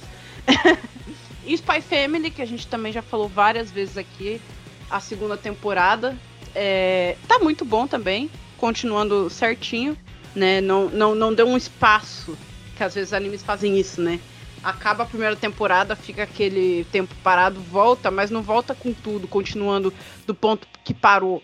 Fica um tempo pra você meio que. Ah, tá, tava ali. Aí uns episódios depois volta. Não, já continua do ponto que parou. Então já vai indo, desenvolvendo ali as coisas que estão acontecendo naquele né, dia a dia muito louco deles barra tranquilo. é, tá muito legal. Spy Family não, tá no mesmo ponto muito bom que ele estava quando ele parou, continua super média. Então são os meus dois destaques de outono. E eu acho que eu tenho aqui o nosso top 3, né, já falado. É, que é esse anime que eu não sei falar o nome aqui, que é muito grande. Deixa eu repetir então pra você. Fala aí, fala aí. More, more than a married couple, but not lovers. Isso. Nós temos aqui também é, ele em terceiro. Nós temos ele em segundo, é, Boku no Hero Academia, My Hero Academia. E nós temos ele primeiro, Spy Family, a segunda parte, a segunda temporada. Nosso top 3 de outono. Pessoal, nós temos agora uma categoria de anime diferente, especial. é, nós temos algumas menções honrosas do ano, né? Tipo, animes longos, animes que não estavam dentro de temporadas. Eu achei isso muito legal e eu, eu achei que a gente deveria trazer isso aqui, que é, um, é uma coisa diferente, é um destaque diferente que é, é precisa ser falado. Acho que os animes longos não podem ser assim, jogados fora. um, Nós temos aqui alguns, vocês vão falar, vocês querem que eu vá falando e vocês vão falando junto comigo. Vani, ô Vani, você. você Desculpa, eu tava mutada. Você, você curte esses animes maiores assim? Eu sei que você já citou um aqui. Eu gosto, mas às vezes é meio difícil acompanhar, daí acabo assistindo os mais curtinhos, né? Eu tinha citado Boruto, mas eu voltei, né, depois de um bom tempo sem assistir, então vou ver se eu continuo. O que eu não falei foi o eu acho que o Silo falou foi o da Comissão, da segunda temporada que teve aí. Ele não é tão comprido, mas. Eu acho que Uma mais esses que eu assisti. Né? É, isso. A Vânia citou mais um lá no começo do programa, que foi Kue. Kue é um anime muito bom, mas ele divide. Eu fico em fight comigo mesmo e com ele. Por isso eu não falei dele, mas assim, sobre dublagem japonesa ele é ótimo, mas uma delas me faz não falar muito sobre ele aqui. é isso. Mas Kue. É que foi... tem uma certa personagem. É. Ele foi um, uma, uma grande, um grande anime sobre dublagem japonesa, viu, gente? Baseado num jogo aí. Foi uma coisa. Uh, foi, foi uma coisa muito legal, vai. Mas eu não vou falar muito mais, não. Mas eu tinha que deixar aqui a indicação, né? O, o, a citação da Vani sobre ele. é, assistam. Se possível, assistam. Você gosta de dublagem?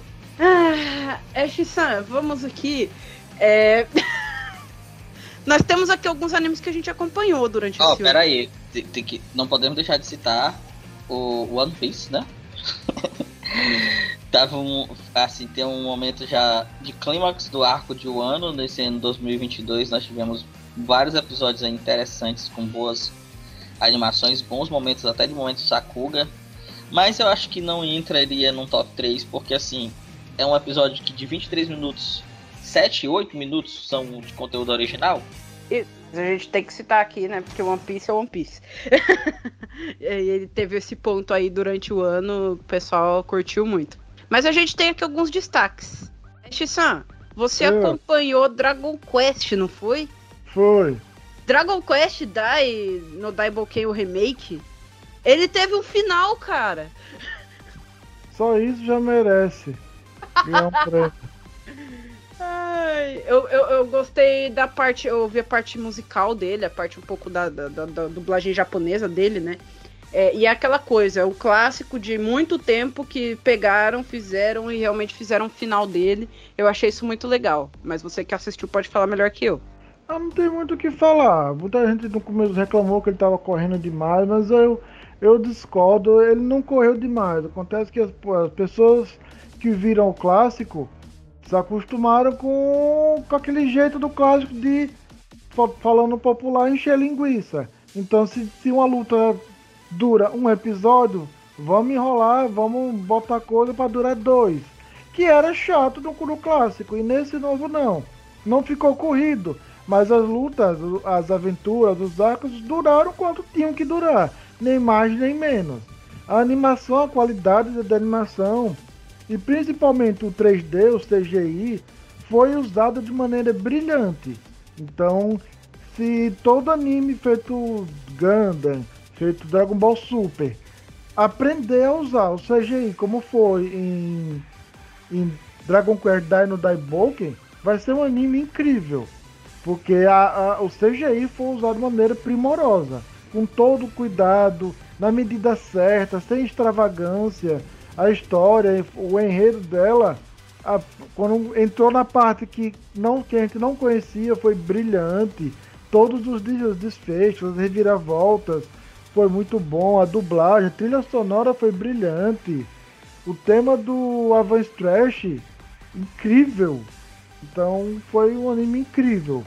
A gente tem outros dois destaques aqui, que esses eu tô assistindo, os dois, né? É, que são duas franquias. É, um deles que é praticamente acabou de chegar aqui, né, para nós e agora a gente pode acompanhar com mais detalhes e com mais é, precisão, né, do que uma adaptação que pode ter chegado aí antes, mas agora ele chega com, com certeza é ele mesmo que é, são os animes de Purikiwa, né? É, esse ano a gente tem Delicious Party Purikiwa, que é o que? É, são muitas temporadas. Esse anime tem desde 2004, gente. Eu não vou me arriscar a dizer qual anime. Se eu não me engano, esse é o 19 anime. É, arrisquei e falei, mas eu acho que é isso. É, e assim, é um anime fechadinho, tá?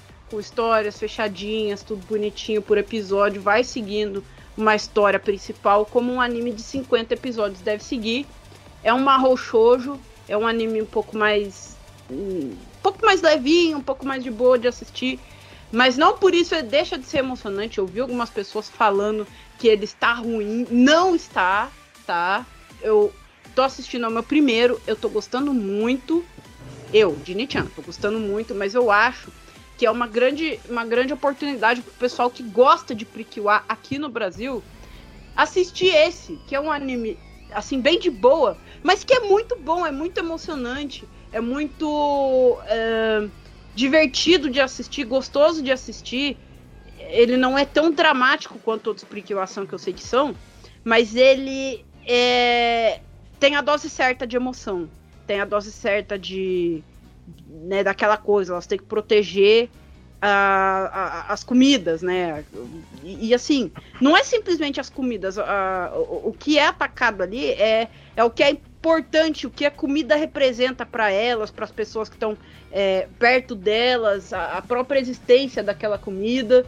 Então, assim, é, são pontos muito específicos que deixam um anime emocionante. Então, eu acho que precisa se dar uma, uma chance a mais e não falar simplesmente, ah, é um arrochojo basicão, por isso não é bom. É sim, tá, gente? e a gente tem ele, o anime longo do ano, que aconteceram muitas coisas importantes esse ano, que eu disse no especial de fim de ano do ano passado que seria muito bom, e ele está sendo Pokémon Journeys, Pokémon Jornadas. Né, gente? Ô, gente. Aconteceu, gente. Gente, eu tô feliz, cara. Aconteceu que ninguém imaginava que fosse acontecer ainda. Não, pera, imaginava assim. Engulam essa, todo mundo que criticou, todo mundo que falou mal, todo mundo que humilhou. Pokémon Jornadas mostrando ensinando a maior lição de todas. Nunca desista. Don't never give up, don't never give up. Akira Menai, é isso. É, por essa eu não esperava, não esperava. É, gente, ele fez todo mundo ficar muito feliz e, e- e chorar também de felicidade. E, e não só isso, não só essa vitória, mas o anime mostrou durante o ano algumas coisas que ficaram pra trás no anime que foram sendo explicadas nessa saga. É, coisas que o pessoal tava esperando que acontecesse, pokémons que o pessoal tava esperando que chegassem. é, coisas muito importantes dentro do anime aconteceram esse ano e eu acho que é, você pode pegar e assistir jornadas e vir assistindo desde o início, você vai curtir, vai se emocionar muito. Até chegar no ponto que precisa chegar. É, é assim, e memorável também, uma- um fato memorável desse, desse, nesse momento final de jornadas que aconteceu não tá há pouco tempo aí, que é a vitória do, do menino Ash, né? Do garoto de pallet, Satoshi, como você quiser chamar. É assim, o- a forma como se deu.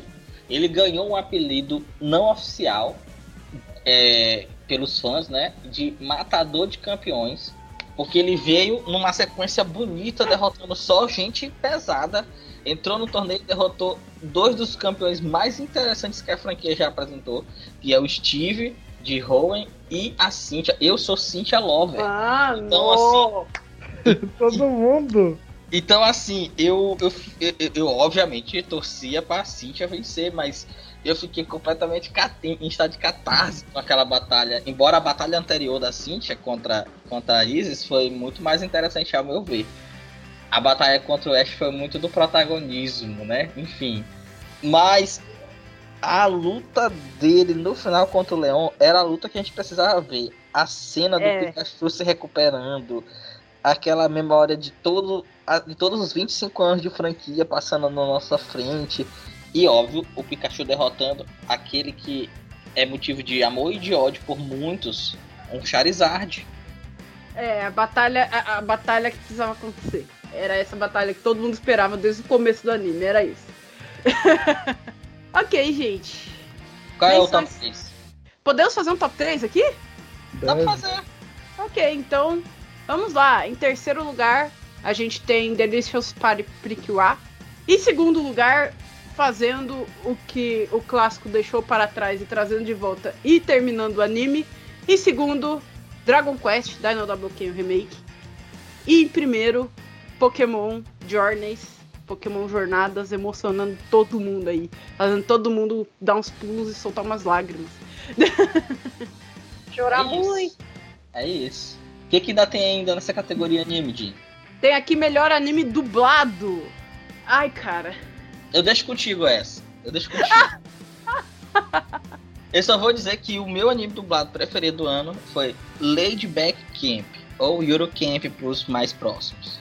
Eurocamp tá aqui nos nossos destaques. É, Vani, você vai falar alguma coisa? Então, o que eu gostei da dublagem foi. Gente, isso me recorda muito Anime Friends. O Kaguya-sama Love's War Ultra Romântico. gente, tinha que ter. Porque a dublagem ficou muito boa. Eu e a Dini, a gente até conheceu umas dubladoras, assim, foi muito de repente no Anime Friends. Então, é isso aí, gente. Foi muito legal. A dublagem. Com certeza. É, Ash-san, você vai falar alguma coisa? Não, não, pode falar. Dublagem é com você. não façam isso, gente. Ok, esse ano teve muita coisa dublada, mas muita mesmo. Tem uh, um drop sobre isso daí que eu fiz. É, é sério, gente. É, a chegada das Simuldubs, né, que é o anime dublado quase que ao mesmo tempo que ele sai, com uma diferença aí de uns três episódios e teve um anime que foi dublado ao mesmo tempo, aí foi, foi chegando ao mesmo tempo. É, isso trouxe muita coisa, muita mesmo. A gente tem muito mais do que a gente tinha antes, quando passava e a gente assistia. Hoje a gente tem muito mais opção e, e, e temos muita qualidade nessas dublagens. Mas eu vou deixar algumas coisas aqui que eu vi, que são os nossos destaques, né? É, a gente tem dublagem do Rio, a gente tem dublagem de São Paulo, a gente tem dublagem mista, a gente tem dublador novo chegando. E a gente tem muita gente chegando através do anime e sendo desafiado pelo anime. Então eu tinha que trazer aqui, junto com os nossos super mega apresentadores e convidados, os nossos destaques aqui. Gente, Camp, né? Que Camp é aquele tipo de anime mais é, Slice of Life Ashkei, né? Mais tranquilo. Tentei, dei uma chance eu vi algumas coisas dubladas e curti a dublagem, mas esse não é tanto assim o meu estilo de anime para relaxar. Mas a dublagem, gente, o pessoal caprichou. É, a, a, questão de pegar, né, se aproximar das vozes das meninas é muito legal. É... Não, e eu acho que assim, Dini, eu acho que assim, o elenco de dublagem selecionado, ele, ele foi pensado mesmo para chegar o mais próximo das vozes infantis, né? A, a dubladora da, da Ana de Chico, por exemplo, a Nina Carvalho, ela é uma, um, um, um, é uma mãe recente, acho que se eu não me engano, ela tem 23, 24 anos, mas a voz dela é uma voz de, de menina mesmo, entendeu? Então, assim, ela não teve muito esforço para fazer, ao meu ver, a, a, a, a Chico. A, a menina que ela é, é a menina Ana de Chico. é, e é legal isso, você pegar né, a, a escolha dos, dos diretores de pegar é, pessoas que possam se aproximar com facilidade das vozes japonesas, né? Que não precisa ter aquela coisa de ah, mas a, a, voz aqui ela é mais grave, então a gente pega uma voz aqui fácil de fazer, que não precisa. Não, gente. Hoje existe esse desafio. E existe o dublador com esse tipo de. com esse timbre de voz que consiga chegar sem ficar sem voz para isso. Então tem sim isso em Urucamp. Eu curti muito, curti é, essa, essa aproximação. Ficou muito legal. E aí a gente tem aqui Haikyuu. Haikyuu. Como nós esperamos isso, gente? Ah, chegou. Chegaram duas temporadas inteiras dubladas nas quintas de dublagem. É, e um, a escolha, né, tanto o, o diretor, ele é, foi muito, muito bem na escolha, quanto na dublagem, quanto o pessoal que veio é gente que curte Haikyuu de verdade e que deu seu melhor ali, mano. Todo mundo. É, e é muita gente para fazer aquele anime. É muita gente. Então, assim, tá de parabéns aí o, o, o Lucas Almeida pela escolha. Porque, mano. é difícil. Não é fácil fazer tudo que, que, que, foi feito ali em Haikyuu nessas duas temporadas. Tá muito emocionante, tá muito massa. O pessoal deu sangue ali. E é o mesmo ponto que o Cylon falou, né? Da questão de se aproximar das vozes, só que mais simples, porque os caras, eles, eles são estudantes, mas os caras conseguem, né? São mais novinhos, conseguem chegar com mais facilidade. Mas tem também as meninas que tem que se esforçar, viu, gente? Mas sai, sai direitinho. A escolha foi muito legal. Haikyuu tá bombando aí. E nós temos também aqui Kaguya-sama Love's War, Ultra Romantic, né? Que foi citado pela Vani. A gente conheceu o elenco de dublagem, mano. Assim, de surpresa. Apareceu na nossa frente. A gente ficou assim, sem palavras. Porque o pessoal é demais. Totalmente. O pessoal é demais mesmo. O pessoal, é, eles, eles, eles se entregam assim, sabe? no personagem. É, e, e, são personagens que eles exigem muito. Então todo mundo que tá ali é, é, é, é gente que gosta mesmo, quer entregar com qualidade, sabe? E manda ver! em todas as vozes possíveis de todo mundo ali. Ficou muito legal. Todo o anime dublado tá muito legal. Essa temporada em específico, que ela é mais séria um pouco, né? Ela é mais Sim. intensa é, fez eles trabalharem um pouquinho mais. Então, tão de parabéns todo mundo aí. E o diretor que escolheu esse pessoal é, para bancar esse anime, que não é fácil. Valeu, foi muito legal. E vocês são massas. É nóis. Muito massas. E, e rola um top 3, Dinho? Rola um top 3 com uma menção honrosa. Da minha parte. Em terceiro lugar. Da minha parte, é, rola um top 3 com uma menção honrosa. Mas o nosso top 3 aqui nós temos em terceiro lugar Yuru Camp, Laidback Camp. Em segundo lugar nós temos Haikyuu. Em primeiro lugar nós temos Kaguya-sama Love is War Ultra Romantic. E menção honrosa para aquele anime que já foi citado aqui hoje, mas tem que ser melhor citado. Licorice Recoil dublado. É, a direção da, da Mayara Stephanie também foi impressionante colocar todas aquelas vozes no lugar próximas ali das meninas, próximas das personalidades delas, porque não é simplesmente fazer né, uma voz próxima da japonesa, é fazer com a personalidade de cada uma, que não é simples, tá? É, o pessoal curtiu o anime, mas não falando só do anime aqui, falando da dedicação dessas meninas e, e de todo o elenco para dublar esse que também não é um anime fácil de ser dublado. É, parabéns, valeu, é nóis. Eu tinha que falar, gente. Gente, gente, gente, anime do ano. Anime do ano. É. É, esse daí também a gente ficou bem, né? Teve, rolou umas discussões, aí. Mas eu acho que esse foi mais tranquilo do que outras, viu? Ah, não, não teve não. uns que saiu mais sangue e esse saiu menos. que isso, velho? não passa essa imagem assim, nossa. Falem, gente. Eu, eu, nós temos aqui alguns destaques. Se vocês já quiserem falar logo deles, vocês já podem começar por eles mesmos. Eu não tenho. Acho que isso eu não tenho Assim, assim, eu acho que a gente já falou bastante dos animes ao longo dos, das quatro temporadas, né? E o anime do ano se resume no anime de uma dessas quatro temporadas, né? Eu acho que a gente pode ser bem é, dinâmico nesse momento agora e dizer que de quatro temporadas a gente só pode escolher três, né? Pra fazer o top 3, né? Não tem um top 4 aqui, infelizmente. Hum, e, e, mas querendo ou não, dá pra dizer que o top. O, o, o, o, top 4 é, top, é o top 3. Por quê? Porque a nossa temporada de primavera e a nossa temporada de outono tem o mesmo vencedor, Spy Family. e conta como um anime só. Então Spy Family já entra entre os destaques dos, de um possível melhor do ano. Ele tá lá no top 3. Isso aqui a gente não pode. A gente não vamos, não vamos, não vamos matar a cabeça. os outros, quem são os outros dois vencedores do, do, do, do top 3 de temporadas? Nós temos Princess Connect Redive no inverno e nós temos Futo Tantei no verão. Futo Tantei no verão entra nessa lista então do nosso top 3 do melhor do ano, junto com Spy Family. A pergunta é: Princess Connect Redive merece entrar nessa lista de top 3? Eu acho que tem um outro anime que pode entrar nessa lista de top 3. Que Princess Connect Redive foi muito bom, mas é aquele anime fechadinho ali, Exato, sabe? exatamente. Eu acho que o fato desse outro anime ter competido diretamente com Spy Family na, na, na, na, na, sua, na sua temporada e ter ficado em segundo, dá a ele a margem para que ele entre nesse top 3. Nós estamos falando aqui de Kaguya-sama Love's War Ultra Romantic. Então, nosso top 3 ele está fechado nessas três séries. A questão é, como ficou o pódio? O Cylon acabou com todo suspense. Vamos lá. em terceiro lugar, nós temos ele!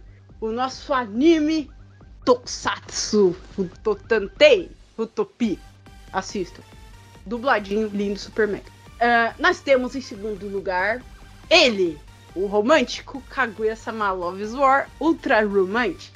E nós temos em primeiro lugar, sem muito o que dizer, Spy Family, anime do ano. Eu digo que muita gente vai discordar da gente de Spy Family ser o anime do ano, mas eu acho que não faz sentido essa discordância. E aí o choro é livre, meus amigos. livre. Por quê? Porque Spy Family ele entrega diversos elementos que fazem dele um bom anime. Tem uma boa trama, bons personagens, ótimos seiyus, ótimos dubladores também, se a gente for pensar na versão localizada, né, aqui do nosso país. Uhum. Ele tem é, é, um, um art concept muito bom. As cores, assim, para quem vai pensar na parte do visual, as cores são muito vibrantes em Spy Family, considerando que ele é um mangá que ele tem como background uma narrativa é, de guerra e de, espião, e de espiões, né? Uma perspectiva de leste europeu com Guerra Fria, meio final dos anos 70, início dos anos 80. Ele está entre aquele momento do vintage e uma modernização, mas ele tem cores muito vibrantes. Você percebe que a, desde o traço do mangá, o Tatsuya Endo ele trabalha muito isso quando ele traz elementos é, é, de design, né, de, de, arquitetura. Quem pega o mangá, as capas do mangá, vai ver que cada capa tem um, um, uma, um móvel, uma mobília, no caso uma cadeira, que ele toma referências de, de expressões de arte, de, de, de trabalhos renomados do design de arquitetura do mundo para fazer essa referência. E ele explora isso também no universo da moda. A Ior tem uma das melhores character design que você vai ver. Porque cada, cada vez que ela aparece, ela tá. Ela tem, obviamente, o, o, o figurino principal dela, de, de Thorn Princess, mas cada vez que ela aparece, ela tem um, um, um look diferente. O, o closet da Io, ele é muito completo. Tanto é que no próprio Verdade. mangá, no próprio mangá ele trabalha isso, destacando como é que seria a semana da Yor no guarda-roupa, né? Aí tem uma roupa para aquilo, tem uma roupa para isso, tem uma roupa para aquilo, tem uma roupa para aquilo outro. Ele, ele trabalha muito isso. E esse design foi muito bem aproveitado no anime, nas cores vibrantes das roupas que a Yorta tem, veste, no corte dessas roupas nela e nas, nos outros personagens mesmo do anime. É, é, a, a, Fiona apareceu recentemente também no, no, anime, é outra personagem que também tem um corte muito bem feito, e aí ela é o oposto da, da Yor. A ela é o corte vibrante, as cores vibrantes. A Fiona é uma, já é mais sombria. Enfim. A, a... E da Ior também, eu gosto especial da Ior, que me chamou a atenção desde o começo, o corte de cabelo dela é muito legal. é, um, é muito trabalhoso aquilo. é um corte retrô, é bem legal. Quanta expressão, né? Quanta coisa ele usa, assim, pra, pra então, criar isso, é muito massa. O anime, ele conseguiu captar isso. Não perde, não deixa nada a desejar porque o Tatsuya Endo fez no mangá dele. E acrescenta com a vividez das cores e os movimentos fluidos, né? E aí tem uma trilha sonora muito, muito, muito marcante também, né? É, eu acho que é o outro ponto de destaque que eu trago aqui pra. Estamos chegando lá. Você chegou bem no ponto. Trilha sonora opening. Que é a trilha sonora do, do. E eu nem tô falando aqui só de opening end, né? Que o anime ele teve duas, né? Uma em cada temporada. Duas openings, duas ends. Em duas. Isso. Mas eu tô falando das trilhas incidentais, das trilhas que tocam ao longo do episódio, né? Hum. É- é- é, são, são muito bem produzidas. E aí, obviamente, tem o dedo do No Name, né? Que é um dos grandes produtores musicais de- do, do universo da indústria de anime nos últimos tempos. Então, é- é, são trilhas muito, muito bem feitas. bem construídas. O anime é todo amarradinho, gente. Não dá pra dizer que ele não é o melhor anime do ano. Música. Aproveitando que o Silent falou de trilha sonora, eu acho que a gente pode falar aqui da, da- né, das openings que a gente teve esse ano, que também são de animes que a gente já. A gente tem alguns animes em destaque que a gente já falou aqui. E eu achei muito legal você ter tocado no ponto de trilha sonora, porque eu lembrei das openings de Family que são muito boas. Sim, Tini, as duas, as duas aberturas são muito boas. A primeira, que é a da primavera, a Mixed Nuts, pela, pelo o grupo Hide Jeans, ela tem uma pegada assim, que é uma pegada de espião mesmo, assim, a forma como ela ela soa e a- o clipe também é muito é muito divertido. Constrói a imaginação da Anya sobre a família que ela tá passando a ter, sobre o universo onde cada um desses personagens se encontram, né? Um pai espião, a mãe assassina. A, a trilha segue isso, assim, entrega muito do que é a proposta da história. E a segunda, a Souvenir, que é lá do- dos meninos do Bumble Chicken, ela é uma trilha muito gostosinha, muito suave. Muita gente vai dizer, poxa, de novo Bump Up Chicks, esses, esses caras estão em todo lugar. Gente, a banda é uma das maiores bandas de rock do Japão, então eu acho que assim. Eu acho que é Caras um eu acho que é um ganho que a- o anime ganha ter um tema de abertura cantado por eles. Não é um, um, um- demérito, é um mérito. Muito bom, muito bom. É, eu curto, acho eles muito legais no estilo suave deles, não é um rock pesadão, é um rock leve, eu acho muito bom de ouvir. E curti muito ter a, a segunda opening aqui nos nossos destaques. Ah, Vani, chega mais. Tá, eu vou falar das minhas considerações aqui, tá? Na verdade, eu só coloquei du- é, duas de cada, né? Tanto o opening quanto o ending. Porque, ah, sei lá, foi meio difícil decidir assim, mas na votação geral eu concordo com a escolha de vocês. Em todas, eu concordo. Mas assim, em particular, é o que eu gostei mais, pelo menos vou falar das openings. Eu gostei da primeira opening de Summertime Rendere, que é Hoshiga Ogo Oyogu, né? A primeira abertura. Não gostei tanto das outras músicas, mas o que foi destaque mais desse anime foi essa música. Vou ficar aí devendo quem canta essa música. Não tem problema não. E eu também gostei da do Kaguya-sama Love's War Ultra Romântica, que é a Giri Giri. Girigiri do, é do Masayuki Suzuki, que por sinal canta as três openings. Isso, esse cara é demais, é maravilhoso. eu não conhecia, acho que pouca gente conhecia, assim, é maravilhoso. E de ending, já falando de ending, a do Sonobisuke wa Koyo Suru, né, Sonobisuke Doll, Koyo Yukui, que o clipe é da... A Kariakaze. Isso, e ela tá de cosplay, e é super fofo, é muito ela legal. é a cosplay oficial da Marin Kitagawa, ela. Isso, é, vale essa observação. Então é muito legal. Vejam o, o- tanto ouçam tanto a abertura, o encerramento, quanto o clipe dela de cosplay, por favor. E também a outra que eu achei assim é do Kaguya-sama Love's Ultra Romântico, de novo ele, que é a Heart O. TH. É, o TH é muito bom e é muito legal a história que conta, né, na ending, né? Porque é todo aquele resgate que eles vão fazer da Kaguya. E é tipo um. É, é meio que um. É quase um filminho que eles contam, né? De um, res, um, um resgate. Que ela é tipo um anjo e ela foi meio que sequestrada, não sei, isso foi o que eu entendi. O E eles- começo do filme é como, é como se fosse ele, é, referência a Tropas Estelares. o filme. Isso, era isso que eu tava tentando falar, que é tipo é referência a alguma coisa. Então é conta, conta uma história muito legal. E eu fiquei, nossa, gente, Que, que imaginação dos caras, né? Ficou muito legal. Então essa foi as minhas indicações de música. Eu gosto de dessa Heart of OTHG, a engine de Kaguya-sama, porque ela parece engine de anime antigo. É, exatamente. É muito boa. Gostei muito das suas indicações de engine também. É, estão aqui destacadas, junto com a engine de Spy Family, né, Simon? A primeira tá aqui também. Não, não, daí é a, nem a, nem a primeira indie, é, é a primeira abertura. Segunda abertura que tá aí.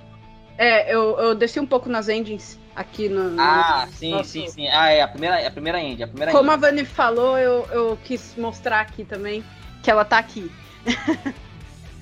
Certo, perfeito.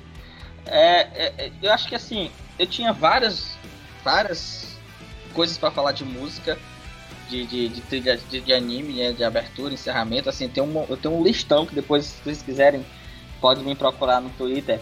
Eu tô pensando ainda se vocês vão encontrar ou não no Twitter. que Não sei se o Twitter acabou, né? Não sei se acabou, cara. Não sei.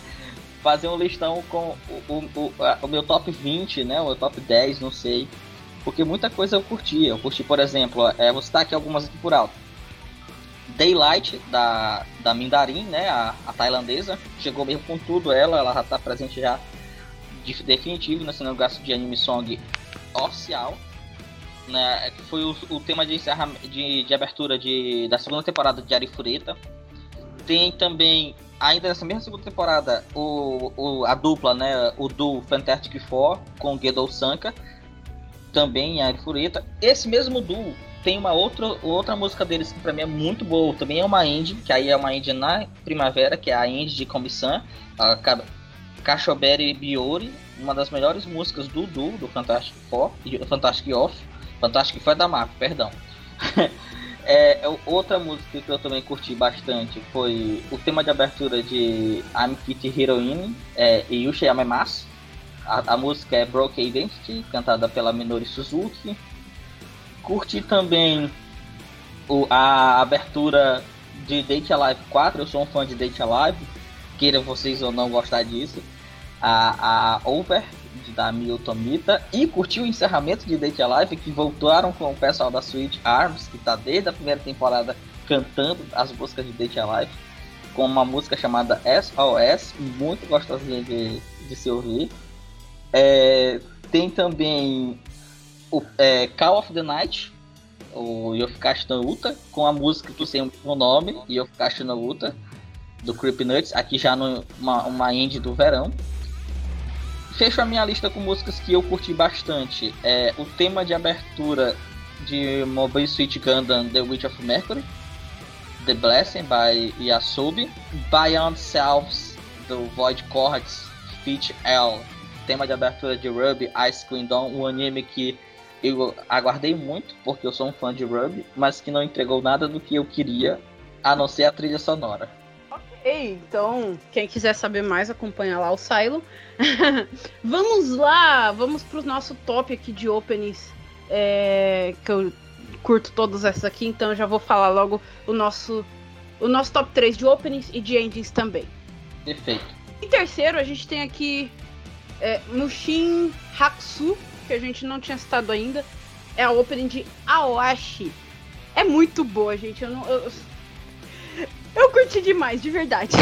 E não fique dúvidas, o nome do grupo que canta, da banda que canta, é o grupo de rock Alexandros. Sim, o nome dos caras são Alexandros. Alexandro.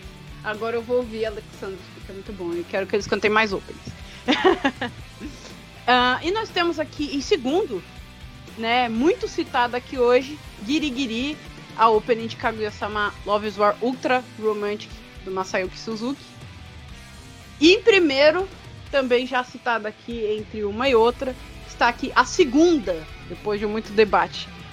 Souvenir, a segunda opening de Spy Family. E temos endings, né? Vamos lá. Ah, em terceiro lugar, nós temos aqui Koe no Yukue, já foi citada aqui pela Vânia, a ending de Sonobisque, de My Dress, My Dress Up Darling. A ending de Spy Family está em segundo lugar, que sei que é esse o nome dela. Isso, isso, que segue. Kigeki, Kigeki. Kigeki, isso. Eu tava fiquei na dúvida aqui, aí. Bom, Kigeki, é isso, gente. Muito curtida essa engine por todo mundo. Vi nosso pessoal curtindo demais. E nós temos em primeiro lugar Hurt, o a OTAG, a, prime a primeira. Não, a engine de Kaguya-sama Lovers War Ultra Romantic. Lindas openings e lindas endings. Muito massas de Super Megas. Especial mangá. Cylon. Oi. Nós estamos chegando agora no espaço, mais uma vez, deixado para você falar sobre a parte de mangá. Beleza, então, galera, vamos falar um pouquinho de, de mangás em 2022.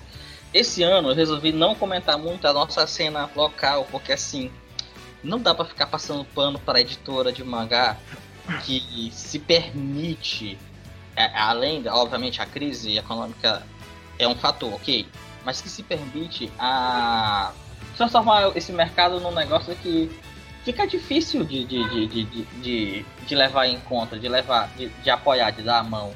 E também que não trabalha, que não tem cuidado com seus conteúdos, né?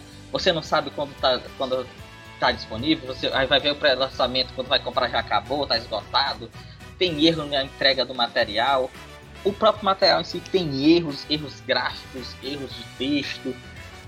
Gente, nós já temos já um público consolidado, então não dá para fazer esse tipo de coisa. Então não vou passar pano para nenhuma editora, nenhuma, nem as, aquelas que é, são minhas queridinhas. Para vocês verem isso, assim, afetou até a forma como eu coleciono mangás. Vocês sabem que eu coleciono mangás. Eu comprei muito pouco mangá esse ano. Porque não dá para me comprar uma coisa que não vale a pena, ou então que é, é, é três vezes o valor que deveria ter, né? Enfim, são pensamentos bem pessoais mesmo a respeito disso. O que eu venho destacar para vocês aqui é a respeito do, de, um, de, um, de uma outra coisa que essa sim vem dando sucesso, que é a, a leitura, o consumo do mangá digital. E eu vou focar muito na plataforma do Mangá Plus, que é a plataforma da Suecia, né? De divulgação de mangás. A plataforma ela teve um, um, um, um up muito bom nos últimos tempos muitos títulos vieram chegando. Ela também é palco de lançamento agora de algumas obras, não fica exclusivo para as revistas. Tem obras que saem junto na revista e na parte do aplicativo. Tem obras que são exclusivas para o aplicativo. E eu selecionei aqui alguns títulos que para mim foram os melhores títulos do ano é, e que de alguma forma passaram pela, pelo Mangá Plus. São leituras que, que, que fizeram meu, minha mente blá, explodir, ou então que me cativaram por serem gostosinhos. Eu vou dar na ordem de, de cima para baixo, né? Que fiz uma listinha pelos os, uh, os mais recentes, então os que não me agradaram tanto, até chegar naqueles que foram os meus mais queridos. São poucos, gente, não são muitos não. Vou, vou, ser, vou ser sucinto.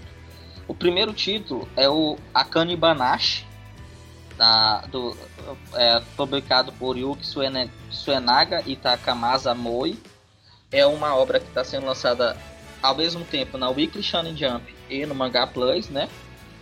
Para quem não sabe do que se trata Kane Banashi, a Kane Banashi vai contar a história de uma garotinha que é, que é filha de um, um artista de Hakugo. Esse artista de Hakugo, para quem não sabe, é, um, é, uma expressão artística do Japão, né? Com palavras, quase como se fosse, bem grosseiramente falando aqui pra gente, como se fosse para quem faz repente, mas longe disso, né? Não vamos ser, chegar a comparações. É, é só pra, é uma forma de contação de história japonesa. Isso, bem isso. E aí, na a trama, o pai dela era um artista de Hakugo que ainda não tinha estourado, ainda não tinha conquistado seu espaço na cena. E ele vai passar por uma avaliação. Ela, ela acredita que o pai dela é muito bom, porque ela vê o pai dela treinando muito para isso. Mas o pai dela não consegue a aprovação de um grande mestre do Hakugo e desiste daquilo. E ela coloca na mente dela que ela vai ser uma grande artista de Hakugo para mostrar pro cara lá que o pai dela era um bom artista de Hakugo. E aí a, a, proposta gira em torno dessa adolescente, da Akane, que é muito irreverente, que é muito é, é, cheia de si, meio, meio numa perspectiva de uma, uma mulher bem independente, num universo que é muito rígido, que é o universo do Hakugo. Então, então assim, é um mangá que vem fazendo uma fanbase muito forte, vem conquistando uma fanbase muito forte. Já tem mais de 38 capítulos publicados, né? A primeira publicação é de 13 de fevereiro de 2022. Então, assim, vai completar um ano já de publicação em breve. E que tá, tá muito bem avaliado, sim, pela, pela, pelo público, pela, pelas pessoas que leem mangás, né?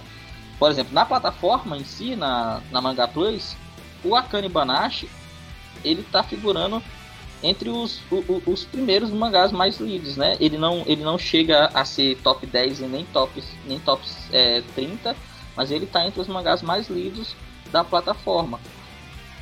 O que mostra que ele, ele, ele ganhou um público. E esse fato dele não, não ter chegado no top 10, no top 15, é porque tem um ponto que eu acho nesse mangá que, assim, que é o fato dele falar de Hakugo, o Hakugo por ser uma, um, uma expressão cultural japonesa muito dependente do domínio da, do, do idioma, né? Ele perde muito pra gente aqui quando ele faz a questão da tradução. Seja pro inglês ou seja pro português. Então a gente fica muito meio, a gente fica meio que dependente de algumas coisas que não vão ser precisas. Porque o Hakugo ele só acontece mesmo no idioma japonês. E eu acho que isso aqui faz o mangá não, não ter crescido mais do que ele poderia, embora a história seja interessante. Outro título que eu vou destacar, também estreia de 2022, é Huri Dragon, da Masaoki Shindo. Dragon, no entanto, só tem seis capítulos publicados, ainda não teve continuidade. Ele, ele é publicado na Weekly Shonen Jump e também veio por, por Manga Plus. Mas nesses seis capítulos deu pra gente entender que que a história ela tem um, um, uma, uma, prerrogativa muito interessante. É, é, a história gira em torno do, de uma menina chamada Ruri que um dia descobre que na verdade ela é filha de um dragão e que ela vai se transformar num dragão também, que ela tem poderes dracônicos. E ela vai ter que lidar com isso ao longo da, da, da, da sua nova vida escolar. E é meio que uma, uma, uma, narrativa que faz um paralelo com a questão do, do adolescente que se descobre na puberdade, né? Tem novas experiências, tem coisas a descobrir, né? O corpo muda, né?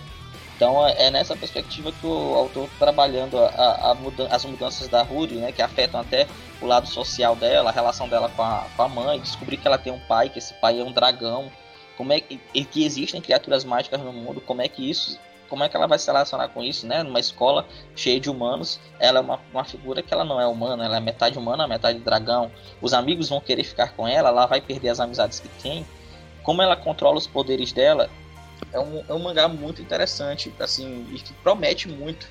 O mangá ele é baseado num one shot de 2020, mas em 2022 ele ganhou serialização. E a gente está esperando ver o que, que tem a nos entregar um pouco o Huri Dragon nos próximos momentos. Outro mangá que eu vou citar aqui agora, esse para mim é o meu queridinho do ano, que é o You and I Are Popular Opposite ou Se Haitai na no Boku, estreia também de 2022. É uma estreia da Shonen Jump Plus, né, o aplicativo exclusivo lá do Japão, e por Manga Plus, ele é uma estreia exclusiva para Manga Plus, que é do, da Agasawa Kocha, um mangá muito gostosinho de ler, gira em torno do, da vida romântica de um casal colegial, o Tani Kun e, e, e, e, e, e a Kanye, a Kanye, ela tem um crush no Tony Kun, mas ela nunca revelou isso. O Tony Kun, ele é um menino reservado da sala, muito quieto, meio sério. Mas as coisas acabam levando a eles se confessarem, aí eles começam um relacionamento, eles agora estão namorando. E o Tony Kun, por ser esse garoto sério, trancado, ele não tem amizades. Ele vai aprender a ter amizades agora com a Kanye. E, e a, a, a, o círculo social dela é muito diverso. Então, tem gente de todo jeito, tem gente que, que é, é descolada, tem, ela é meio uma pegada do Magaro, então assim, é uma, é, é uma narrativa que fala sobre descobertas e sobre novos relacionamentos. Tudo isso com uma pegada muito fofa. Porque mesmo falando assim, ah, a gente, quando a gente fala ah, é um romance colegial, a gente às vezes pensa numa coisa mais madura, que os mangás hoje em dia nos entregam isso. Mas não, ele, ele, ele trabalha isso numa perspectiva até infantil demais, se eu posso dizer na, na de como esse, esses relacionamentos se, se, se, se constroem. É, é, não, não chega a ser aquela coisa engessada do shoujo, porque é um shonen, obviamente, mas também não chega a ser algo aberto, explícito. É algo bem do, do, do carinho, é bem assim, do, do, do gostar mais mais amável da, da, da, trama, né? E todas as personagens secundárias do mangá são muito bons. A gente está em um momento agora, tem 18 capítulos lançados. Está no momento agora que o casal principal está estabelecido, a autora está trabalhando um, um, um, segundo casal. E esse segundo casal são personagens assim que eles eram secundários, secundários mesmo na história. Assim, não são nem os amigos próximos das pessoas da, do Tani e da Akane, mas que estão no círculo social. E isso é muito divertido ver como o dia a dia de um casal pode gerar é, é enredo para várias outras histórias. Eu gosto bastante, para mim é o, é o meu queridinho do ano. Oh, eu mas... gostei desse. Gostei bastante, só que te cortando. Parece bem bonitinho, é. É. eu leria, é. Mas aí eu vou fechar aqui a lista indicando, falando de mais três títulos. Um é um título que foi recente, agora final de novembro saiu. Vai ser serializado na Shonen Jump e no Manga Plus. E que promete ser um dos melhores mangás da Shonen Jump nos próximos anos, se for seguir o roteiro é, como ele se propôs no primeiro capítulo. Até agora a gente só tem um capítulo publicado, que é o The Ichinose Family's Deadly Sins, no, ou Ichinose Ka no Taizai, a história, gente, ela. No primeiro capítulo ela te dá um soco na cara. É uma, família, é uma família de sete pessoas. Pai, uma mãe, um avô, uma avó. Sete não, seis, perdão, não sei mais contar. Um pai, uma mãe, um avô e uma avó, um irmão e uma irmã. E a história começa, ela começa com esse filho, o Tsubasa, que é o protagonista, ele acorda no hospital e a família inteira tá ao redor dele preocupada com ele. E aí ele não lembra quem ele é. Ele, ele sofre perda de memória. E aí você pensa, ok, a gente vai. A história vai gerar em torno da perda de memória do, do Tsubasa. Não, na mesma hora, você pega o primeiro soco na cara. A família inteira perdeu memória. Ninguém se lembra de ninguém. Eles sofreram um acidente e todos perderam memória. Ninguém sabe quem é ninguém. Eles se conhecem porque tem os documentos e aí eles vão sentar para conversar. Ah, então você é, você é minha mãe, então eu, você é meu filho. Ah, esse aqui é, é seu avô. É, eu posso te chamar assim? Você não tem problema de chamar assim? A, a, a, o pai você tem que ser uma pessoa mais segura, o seu, o seu chefe dessa família. Assim, eles estão se descobrindo enquanto família. E aí passa, a obra vai girando, o primeiro capítulo vai girando em torno disso. Quando chega no final do capítulo, que eles finalmente recebem alta do hospital e eles vão para casa, eles chegam na, no, no, em casa e tem um quarto para cada um. Aí eles estranham, é, mas o, o, é, é, pai e mãe devem ficar no quarto só, não sei o quê. E, e, um clima muito feliz, um clima muito alegre, eles se gostando muito quanto família, embora ninguém, ninguém lembre de nada de quem eles são. E que quando cada um entra no quarto, é o segundo soco que a gente toma. Há uma mudança drástica. O que eles veem nos quartos é a verdadeira natureza de quem eles eram antes da perda de memória há um ódio explícito entre os membros da família. Há um, há, há um desejo de, de, de, de, incompatibilidade, de, de não querer entre eles. Assim, é uma família que era completamente desunida, não tinha mais o sentimento do amor, da amizade, da comunhão entre eles. E que agora se depara com a situação que eles não lembram nada disso e eles estão construindo de novo essa família. E como eles vão lidar com essas realidades se algum deles despertar as memórias que foram perdidas? Então esse primeiro capítulo ele foi ele foi muito soco, ele foi muito forte, ele foi muito é, é, é, é impactante. O mangá promete. Fecha então a minha lista. E aqui eu correndo o risco de pegar hate de algumas pessoas, né? Eu ai, falei, ai. Eu falei mais cedo do, do Chainsaw Man, falei do, do anime que tem 12, 12 ends, mas ok, né? Chainsaw Man é um dos grandes mangás da, da, da, da atualidade, fato. Mas o que me interessa aqui não é o mangá, é o autor, o Fujimoto Tatsuki. O Fujimoto Tatsuki trouxe esse ano, além de Chainsaw Man, dois one-shots. Goodbye Eddie e Just Listening to the Song. Gente, Fujimoto Tatsuki é com certeza um dos melhores artistas de mangá dos últimos tempos. Porque ele trabalha na perspectiva do mangá comercial, sim, ele oferta isso para as grandes revistas, né? Ele tá no Channel Jump, ele tá no, no, no Jump Plus, mas ele trabalha numa linguagem que é, às vezes é uma linguagem que destoa desse mangá mais comercial. E ele é muito cínico, eu acho que essa é a palavra que melhor define o Fujimoto Tatsuki. Ele é cínico, a escrita dele é cínica, ela, o desenho dele é cínico. Ele fala de si e de nós para nós mesmos e a gente não aceita que ele tá falando de nós. Ele dialoga com a gente sobre isso. Em Just Listen to the Song, ele vai trazer uma história que aborda muito a cultura participativa, aborda também a cultura do fã e fala, e ele faz uma crítica a nós enquanto fãs, que é o que, que é feito com o mangá dele, porque se pega o mangá dele, ah, o, Chainsaw Man é, é isso, não, ele é, uma, ele é uma representação da luta contra não sei o que. E aí ele critica justamente isso, que nós enquanto fãs temos uma, uma loucura de pegar a obra e construir muitas coisas que às vezes não é o que o, o autor quer dizer. Mas o autor não pode se reprimir a, dizer, a não dizer que não é, porque o fã é que faz a obra crescer. E aí Goodbye Eric, que veio antes de Just Listen to the Song, ele faz isso de uma forma muito mais explícita, porque ele trata da, da, da, questão do seguinte, que o autor, ele tem o controle sobre a obra e ele não pode deixar a obra controlar ele, porque senão essa obra, ela passa a ser maior do que ele. E ele faz essa crítica aos, a, a quem lê ele, para que a obra não seja maior do que o autor que o autor deve ser aquele que conta e não a, a história que leva o autor a contar. Então, assim, são duas one-shots que eu sugiro muito a leitura, porque, assim, é para pensar fora da caixa. E esses são os títulos que eu indico e que para mim foram os melhores de 2022.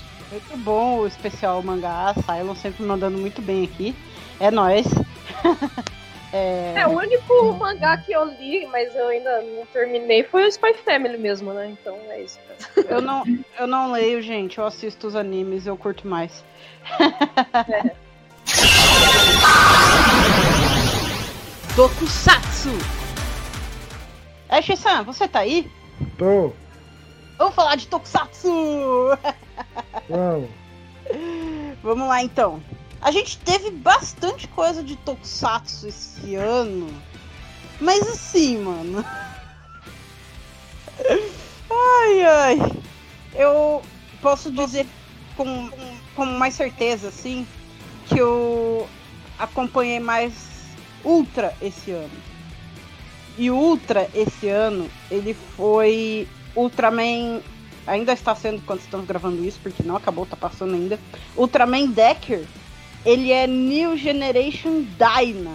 São 25 anos, né? Um ultra comemorativo dos 25 anos do Ultraman Dyna. Ultraman Tiga, Dyna e Gaia foram três ultras muito importantes para a franquia. Ano passado a gente teve Ultraman Trigger, New Generation, Tiga. Não continuando Tiga, mas contando uma história no universo ali com referências do Ultraman Tiga.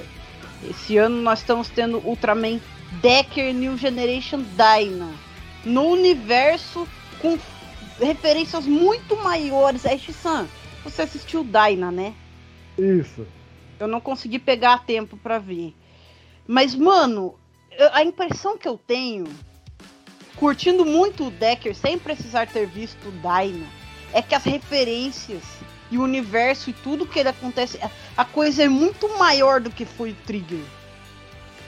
Não, mas é, o, o Decker, ele tá tendo mais referências diretas ao Dyna do que o Trigger. Os episódios, os monstros, o, as tramas. A única coisa diferente é no, no, vilão atual. Mas mesmo que o vilão principal, que são as esferas, ou, ou esferas, é, ainda mantém. Só que no Decker, o foco nela está muito maior do que foi no Dyna. O Dyna, elas existiam, elas eram uma ameaça, só que elas acabaram virando mais meio que coadjuvantes meio que esquecidas, que apareciam de tempos em tempos. Os Sufia Kaidios também é, foi algo que foi muito pouco trabalhado no Dyna e que o, no Decker está sendo o contrário, foi mais explorado, foi mais trabalhado e isso está sendo um, um, algo a mais no Decker. A temática dele está um pouco mais séria. O Kanata, ao contrário do, do Manaka Kengo, que é o Trigger, ele não é mais tão brincalhão, não é mais tão divertidão. Ele é um, também não é aquele, aquele herói sério. Ele é uma pessoa normal, mas ele é mais neutro na, na expressão dele. Eu e achei que ele ia ser muito explosivo. No começo ele pareceu assim. Foi, no começo ele aparenta que vai ser aquele personagem típico de anime shonen, explosivo, que cai de cabeça, mas não. que foi era que é como era o Asukashin do Daina. O Daina, ele é o autêntico personagem de anime shonen. Explosivo, não obedece regras, faz o que quer quando quer. E durante todo o Ultraman Daina, ele foi se aprimorando, crescendo como pessoa, como Ultraman, como soldado. O Kanata, ele também tem algo a aprender, mas é mais na motivação dele, no porquê ele está fazendo isso, por que ele tem que proteger a Terra, por que ele tem que combater as Spheres. Então, está sendo contado um novo Ultraman, mas respeitando e fazendo homenagem ao Daime. Então, por isso que esse ano foi o ano da Tsuburaya. O que eles não fizeram com o Trigger, infelizmente, eles fizeram e estão fazendo com o Decker. Isso é todo um quesito, como em músicas, como história, como em trilha sonora, personagens. Tá tudo lindo de Super Mega, gente. A Gerson falou aí da parte de trilha sonora, né, musical. É, a, a Tsuburaya trouxe de volta, né, pro Tokusatsu, cantando ali, fazendo solo, o Hironobu Kageyama, né? Grande cantor de anime songs, grande cantor de tokusatsu song. E assim, fazia muito tempo que ele não pegava e fazia é, ele mesmo a, a, música, sem o, o, Jam, né? Sem o Jam Project. É, ou sem estar é, em parceria com alguém. Fazia bastante tempo que ele não pegava e cantava música de tokusatsu ele mesmo. E a gente tem é, né, as, as duas endings cantadas por ele. Isso é incrível demais por si só, mano. Naquele estilo de música de tokusatsu mais clássica de tokusatsu, né? Do jeito que tem que ser. Quase ali que apagando a opening, né? Que a opening é aquela coisa mais agitante, parecida com a opening do Trigger, né? A opening do Decker tem aquele estilo meio remixado eletrônico, é, agitado, tal, pra você pular bastante, mas a, as duas engines, e principalmente a primeira engine, é, Kanata Toku, é, ela é, tem aquele estilo bem clássico e ela é emocionante, ela é bonita, né? Aquela coisa é, ali que você para e ouve mesmo. É, e é lindo de ouvir. É, a segunda end parece muito com ela, é, mas a primeira ela se destaca muito. Ter ali a, a música com Kageyama nas duas ends é um destaque muito grande para o Tokusatsu, para a música de Tokusatsu, é, para o Ultraman em si, né? Para os Ultras ali, da, os Tokusatsu da Tsuburaya, que não é só desse ano, já é de vários anos, vem mandando muito bem com seus Ultraman. Eu tô curtindo muito. e só uma curiosidade que saiu hoje, no momento que estamos gravando isso, mas Ultraman está na frente nas vendas lá no Japão, viu, gente? Na frente de Kamen Rider, na frente de Super Sentai, Ultraman tá estourando lá no Japão. E como eu sempre digo, existem duas categorias em Tokusatsu no Japão: Suburaya e outros. Ultraman e outros. É isso, gente. Suburaya e os outros. O, o, mais louco é que não tem como discordar disso daí. Ele fala mesmo. E é isso mesmo.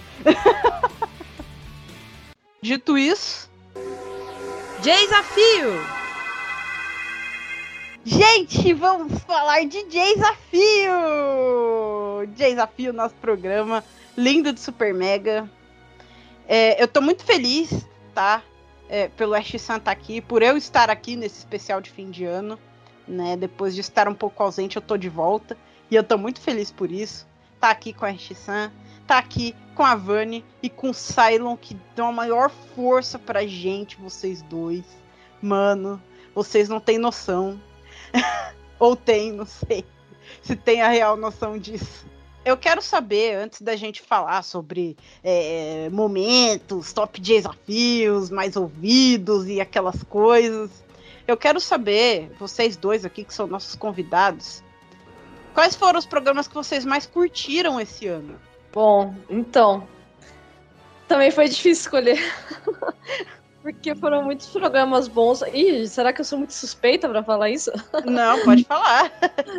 Não, sou suspeita pra falar que todos foram muito bons. Aí é complicado, né? Tirando os drops também, acho que a gente tem que fazer um melhores drops também. Melhores drops. É. é. E, bom, de programa, assim, os que eu mais gostei foram. Eu fiz um top 3 também, já estamos no top 3, top 3 Pode um programas. top. O primeiro que eu gostei foi o de desafio em duplas, que foi, na verdade, é, foi um temático tokusatsu, mas eu não sou muito de assistir tokusatsu, então. Mas eu gostei muito que veio o pessoal do TokuCast, então veio o Gil, daí foi a Beth, versus o Kuroda e o Tsurugi. E eu gostei muito, foi muito divertido, e mesmo eu que nem assisto tokusatsu, eu Gostei muito, então ficou, tipo, marcado na memória. Daí também eu gostei do, do outro programa, que é o 42, o, do, o Daisuke versus Soul Sama, o pessoal lá do Japão. Sou Sama. É, Soul Sama, Soul Sama, é. Quem entendeu a piada, quem não entendeu vai escutar o podcast agora, você entender a piada Soul Sama. E foi muito legal esse daí, foi uma grande participação dos dois. E também eu gostei do, da participação do Guilherme do Saladas, que é do podcast Qualidade Questionável. Também foi muito divertido, eu até acompanhei, né? Ficar acompanhando. E foi bem legal também. Acho que esses três programas que eu mais gostei, assim. Difícil escolher, mas foi o que eu mais gostei. Olha, todos são legais.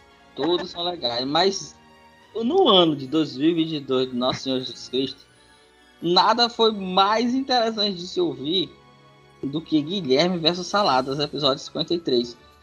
Nunca via ninguém passar em branco num bloco de desafio musical maluco, pô, entendeu? não dá, não dá, não dá, entendeu? Eu tô, falando- eu tô falando aqui com uma pessoa que, que, que joga esse jogo, que edita às vezes esse jogo. Que vergonha! Que vergonha! O Guilherme, ele correu um risco. Maior ainda, porque ele consegue passar em branco no bloco e a única coisa que ele acerta, ele me vai e fala mal e quase perde os 15 pontos. Como ele disse lá uma hora, cacofonia de crianças. É isso. Ai, mano. É, esse é realmente inesquecível, né? Eu tava é, curtindo muito gravar esse programa. É, Aliás, esse dia foi um dia muito louco. E gravar esse programa foi uma coisa completamente inesquecível, assim. Eu é, tava lá com a X-San gravando, eu sei que eu capotei depois, porque, mano.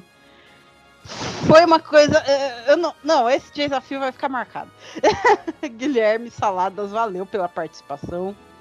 É, a Vânia citou um que eu gostei muito, que foi com o TokuCast. É, eu fiquei muito, muito feliz de verdade deles terem vindo em duplas. Também foi uma gravação muito inesquecível, eu não sei o que dizer dessa, do- desse dia. Mas foi uma coisa assim emocionante, foi muito legal. Todo mundo curtiu, todo mundo se divertiu, fez uma bagunça. tá muito massa mesmo. É, desafio 43, ouçam esse programa, tá? É, participação também do Daisuke do seu Samar, a gente também teve a participação da Daisy nesse dia, é, apresentando junto com a gente. É, aquela coisa, né? A gente gravou com eles lá no Japão, então a gente tava aqui de manhã, caído da cama, gravando com eles. Foi muito engraçado, mano. tava assim com a corda toda, foi muito legal. É, esse desafio tá É, muito eles que- massa. Eles que são do Otaku no Kisaten, não esqueci de falar. Isso, isso. Otaku no Kisaten. A galera do Otaku no Kisaten, que também é quase que parceira já do desafio, que o pessoal, quase todo mundo já veio aqui. É, valeu, gente. Foi muito legal a participação de vocês mesmo. E eu sou lá, desafio 42. Ash-san, Eu. e os seus? Fala aí.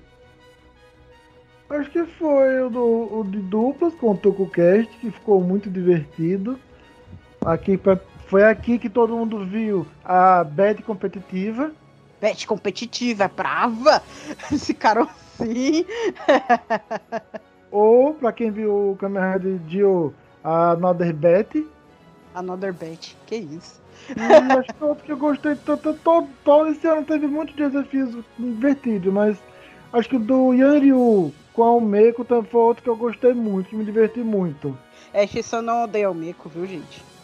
Pra vocês que ouviram o programa vão entender. É Pra vocês isso. que não ouviram, vão lá ver o que, que aconteceu. Desafio número ehm, 50, é isso? Ixi, vou ficar devendo. Acho que é, é isso mesmo. É, Pelo- isso, procurei lá o desafio do Yari Kalmeco, também da Otaku no Kisaten. Falei que eles estão dando maior força, estão mesmo. foi muito massa. Nossa, foi muito divertido. A gente riu demais nesse dia. E uma outra coisa que eu gostei muito de que aconteceu esse ano, que é bem recente, né? É o desafio 56, é quase o último já. Foi o mega desafio musical feito com a gente, Aishi-san. Hum, eu tinha esquecido. com a apresentação do Tsurugi, lá do TokuCast. É, ele preparou e trouxe, apresentou o programa. Gente, eu só sei de uma coisa. Eu preciso ouvir mais música de Tokusatsu, sabe? Sério? Sério? É, eu peguei as pastas, viu, gente? Tá aqui, as músicas que eu errei estão aqui. Ai, mas foi legal demais esse dia, gente, muito mesmo. Nós dois como desafiantes, eu com a Ashe-san ali, acertando as músicas. Foi muito legal mesmo, desafio 56. É um mega desafio musical maluco, um especial muito legal, ouçam lá. Valeu, Tsurugi. Dani Tsurugi pela apresentação. Massa demais. E eu quero destacar uma outra coisa que aconteceu esse ano. Ah, Nós participamos de lives. Muitas. Nós participamos de lives, gente. Pensa numa coisa incrível. Eu fiquei tão feliz. Também. Agora eu tenho uma camisa de anime pra poder ir pras lives. Só falta estrear, então fica o convite. Então, quem quiser chamar a gente pra live, pode chamar a gente pra live. E a gente vai aparecer com uma camisa de anime. Então vocês vão descobrir qual é ah, o anime lá que ele tá vestindo a camisa. É, normalmente eu apareço com a camisa de Tokusatsu. É, mas a gente participou de uma live com a Resistência Tokusatsu. Depois vocês procuram lá. Participamos é, de live lá na Otasing. Foi bem legal. Participamos da live na Taverna do Sovica. É, e participamos também, né? No caso, eu participei de uma live é, que já saiu o podcast lá do Você Também Podcast. É, tem a live e tem o podcast, é, onde né, o Carlinhos faz uma apresentação comigo lá junto com a Almeco. A Almeco apareceu do nada lá na live. É sério, eu cheguei, ela tava lá, eu falei, ué, Pra quem não sabe, Dini-chan é celebridade no Japão. não, gente! Não é isso! Não é isso, não! Ah! É, e aí fizeram lá uma, né, uma live comigo onde eu tentei falar tudo que eu queria falar em uma hora e pouco e. Bom, tá lá a live e o podcast, vocês podem ouvir ver como é que ficou. Foi muito legal e foi muito emocionante. Valeu a todo mundo que chamou a gente para as lives, a gente fica muito feliz mesmo e queremos ir a mais lives. É, com mini desafios ou sem mini desafios, nós queremos ir a mais lives. O o podcast também, né? Vocês foram. Ohio Podcast, sim, fomos ao Ohio Podcast que teve podcast. Não tem a live em aberto, mas tem o podcast. É, onde a gente falou sobre o Kamen Rider Saber. Foi muito legal. Nossa, muito massa mesmo. Então procurem lá no Ohio Podcast, vocês vão ver a gente falando sobre o Saber, beleza? Ah, e mais um destaque, né? Ah, nós estivemos no Oscar do Tokusatsu. Lá no começo do ano, com o pessoal do Senpu, numa grande live que eles fizeram. A gente participou anunciando uma categoria, isso foi. é, não, fiquei assim sem palavras. É, nós fizemos um videozinho, né, anunciando é, alguns vencedores, é, os vencedores de uma categoria. Um, hum, a Shisan estava acompanhando a live também, foi bem legal. É, isso saiu né, nos sites, na época saiu no J-Box, saiu é, nos anúncios de divulgação da live do Oscar do Tokusatsu. É, eu fiquei assim, sem saber, sem saber o que dizer, gente. Foi muito legal, foi muito emocionante para nós. Ficamos muito felizes de verdade com essa participação. Valeu, Senpu! Então, estamos prontos? Podemos fazer, Shisan? Sim, deve. Os top 5? Sim. Então vamos lá! Primeiro, o top 5 da pontuação. Porque o melhor tem que ficar pro final.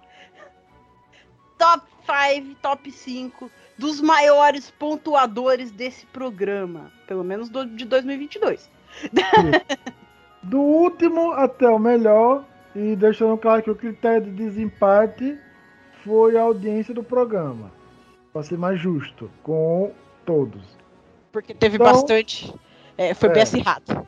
Então, em quinto lugar, temos a Lori, do Otessing, com 210 pontos. A Lori fez 210 pontos numa gravação de programa muito louco em todos os sentidos, muito divertido em todos os sentidos. E, mano, era a Lori, a Laila, tá? Contra a Pincuíro, tá, gente? Só pra vocês saberem, assim. Aquela que acha dinheiro na rua. Com a individualidade pé de coelho. Pé de coelho. É, rolou muito pé de coelho nesse programa, tá demais. Ouçam lá o programa com as outras duas singers, tá demais. Em quarto, O Mario e o Sage com 210 pontos. o Mario e o Seide empataram, gente. Ô, Vani, você viu o Mario, o Seide e o Mug lá no programa? Do qual? Do, do desafio? É, no, o, o pessoal do Subara Show. É, eu ouvi, claro que eu ouvi. Não, é porque é- era muito engraçado porque o Sage parecia o cara que deveria ser vencido.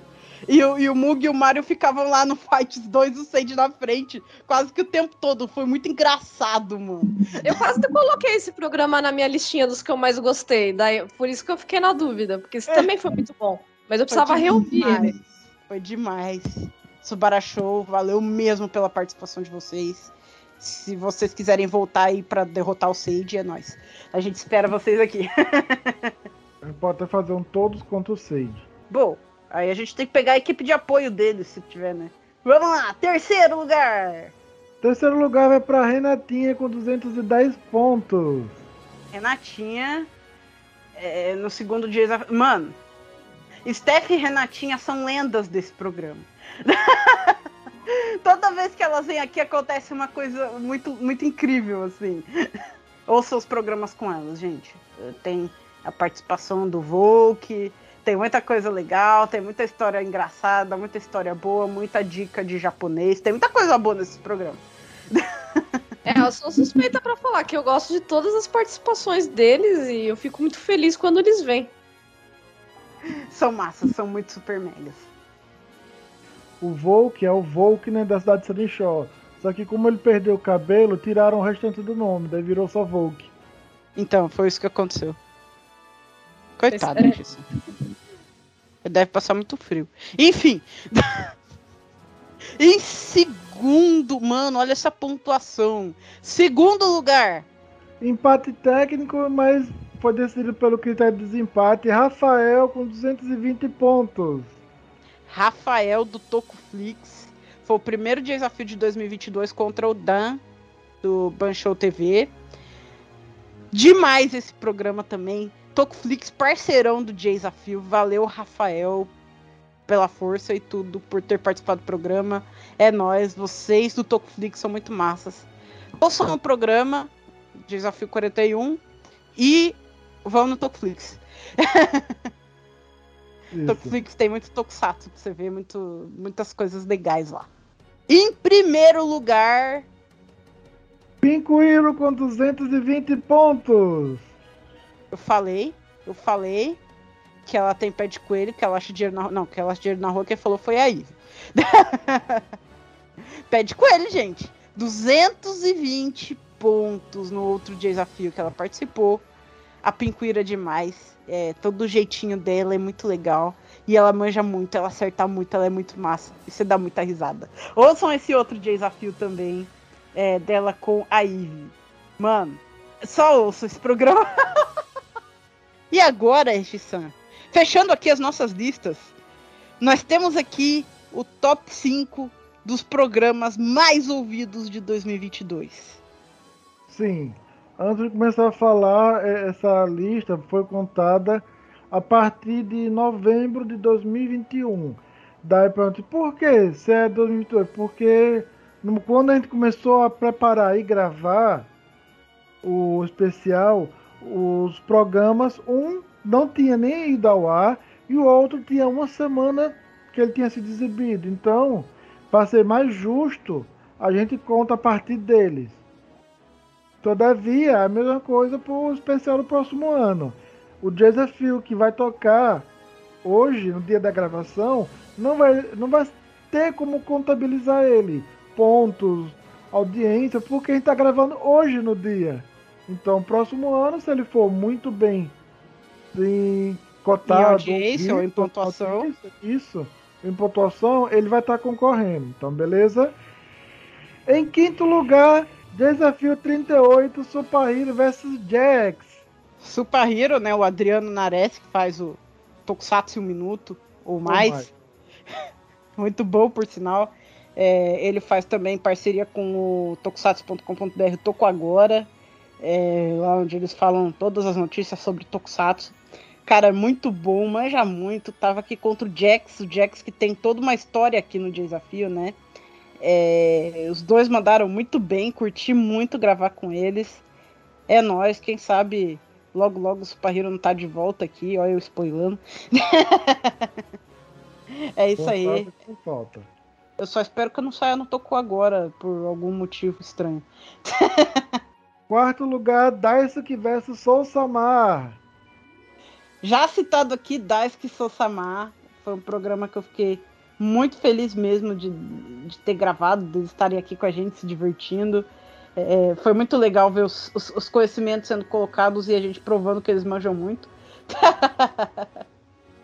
e foi muito massa. Ouçam esse programa de novo, ouçam esse programa. Tem muitas histórias lá sobre Japão também. Tá muito divertido. Terceiro lugar, Júlio versus Ritinha. O desafio 39, né? O último que tocou antes do especial de fim de ano de 2021. O, a Ritinha, né? Que faz é, parte lá com o, o pessoal do, do Anime Crazes, do toda essa galera. É, e também o Júlio do Otaqueira Cast, que fez uma participação especial aqui também. É, o desafio deles também foi muito massa, foi bem intenso, um dia muito louco, como outros programas que eu já falei aqui. Mas saiu, tocou, ficou muito massa, eles se divertiram muito. Valeu a participação. E agora, os dois primeiros. Tan, tan, tan, tan, tan, tan.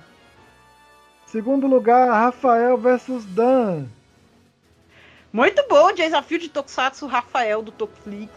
De novo, vão lá ouvir esse programa e acessar o Tokuflix, parceirão do desafio.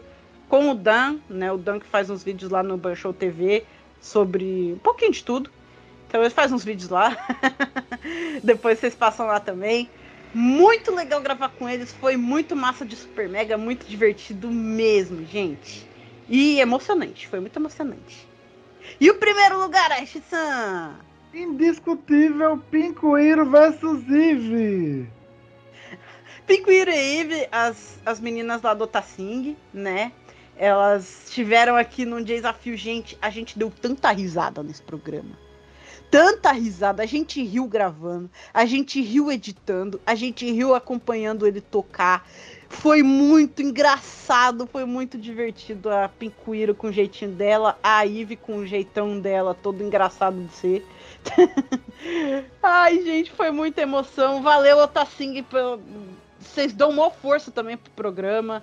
Valeu pelo convite também da gente ir na live de vocês, de todo o apoio que vocês dão, de todo mundo que vocês mandam para participar aqui no programa, que sempre a audiência é muito legal, o pessoal curte muito. Valeu mesmo, galera. Muito massa, muito super mega. Gente, estamos chegando, gente, ao final do programa. Nosso especial de fim de ano. Eu, eu nem acredito, gente, que a gente tá chegando no final, que a gente vai chegar naquela parte emocionante, né? que a gente vai falar considerações sobre o programa, sobre o ano. Deixa eu ver, eu vou falar por último. Quem vai começar esse ano vai ser o Cylon. Cylon. Oi?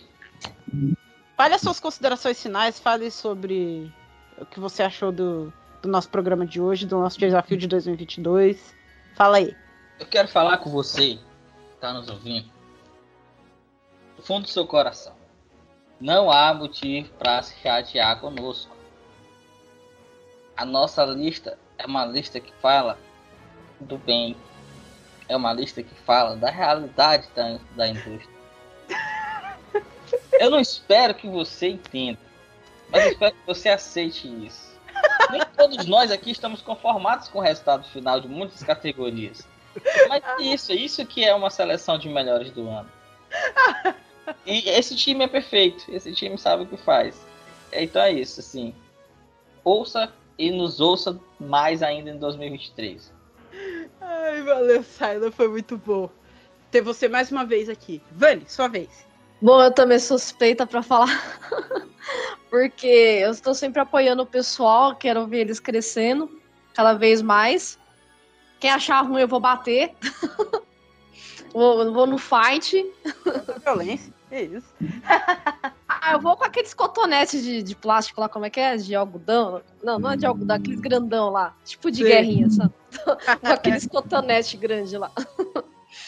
E quero ver ele sempre crescendo e trazendo. Eu sei que ele se esforça pra caramba. Cada programa é tipo, né? Não é fácil, não é fácil editar, não é fácil criar pauta, não é fácil chamar o pessoal para participar.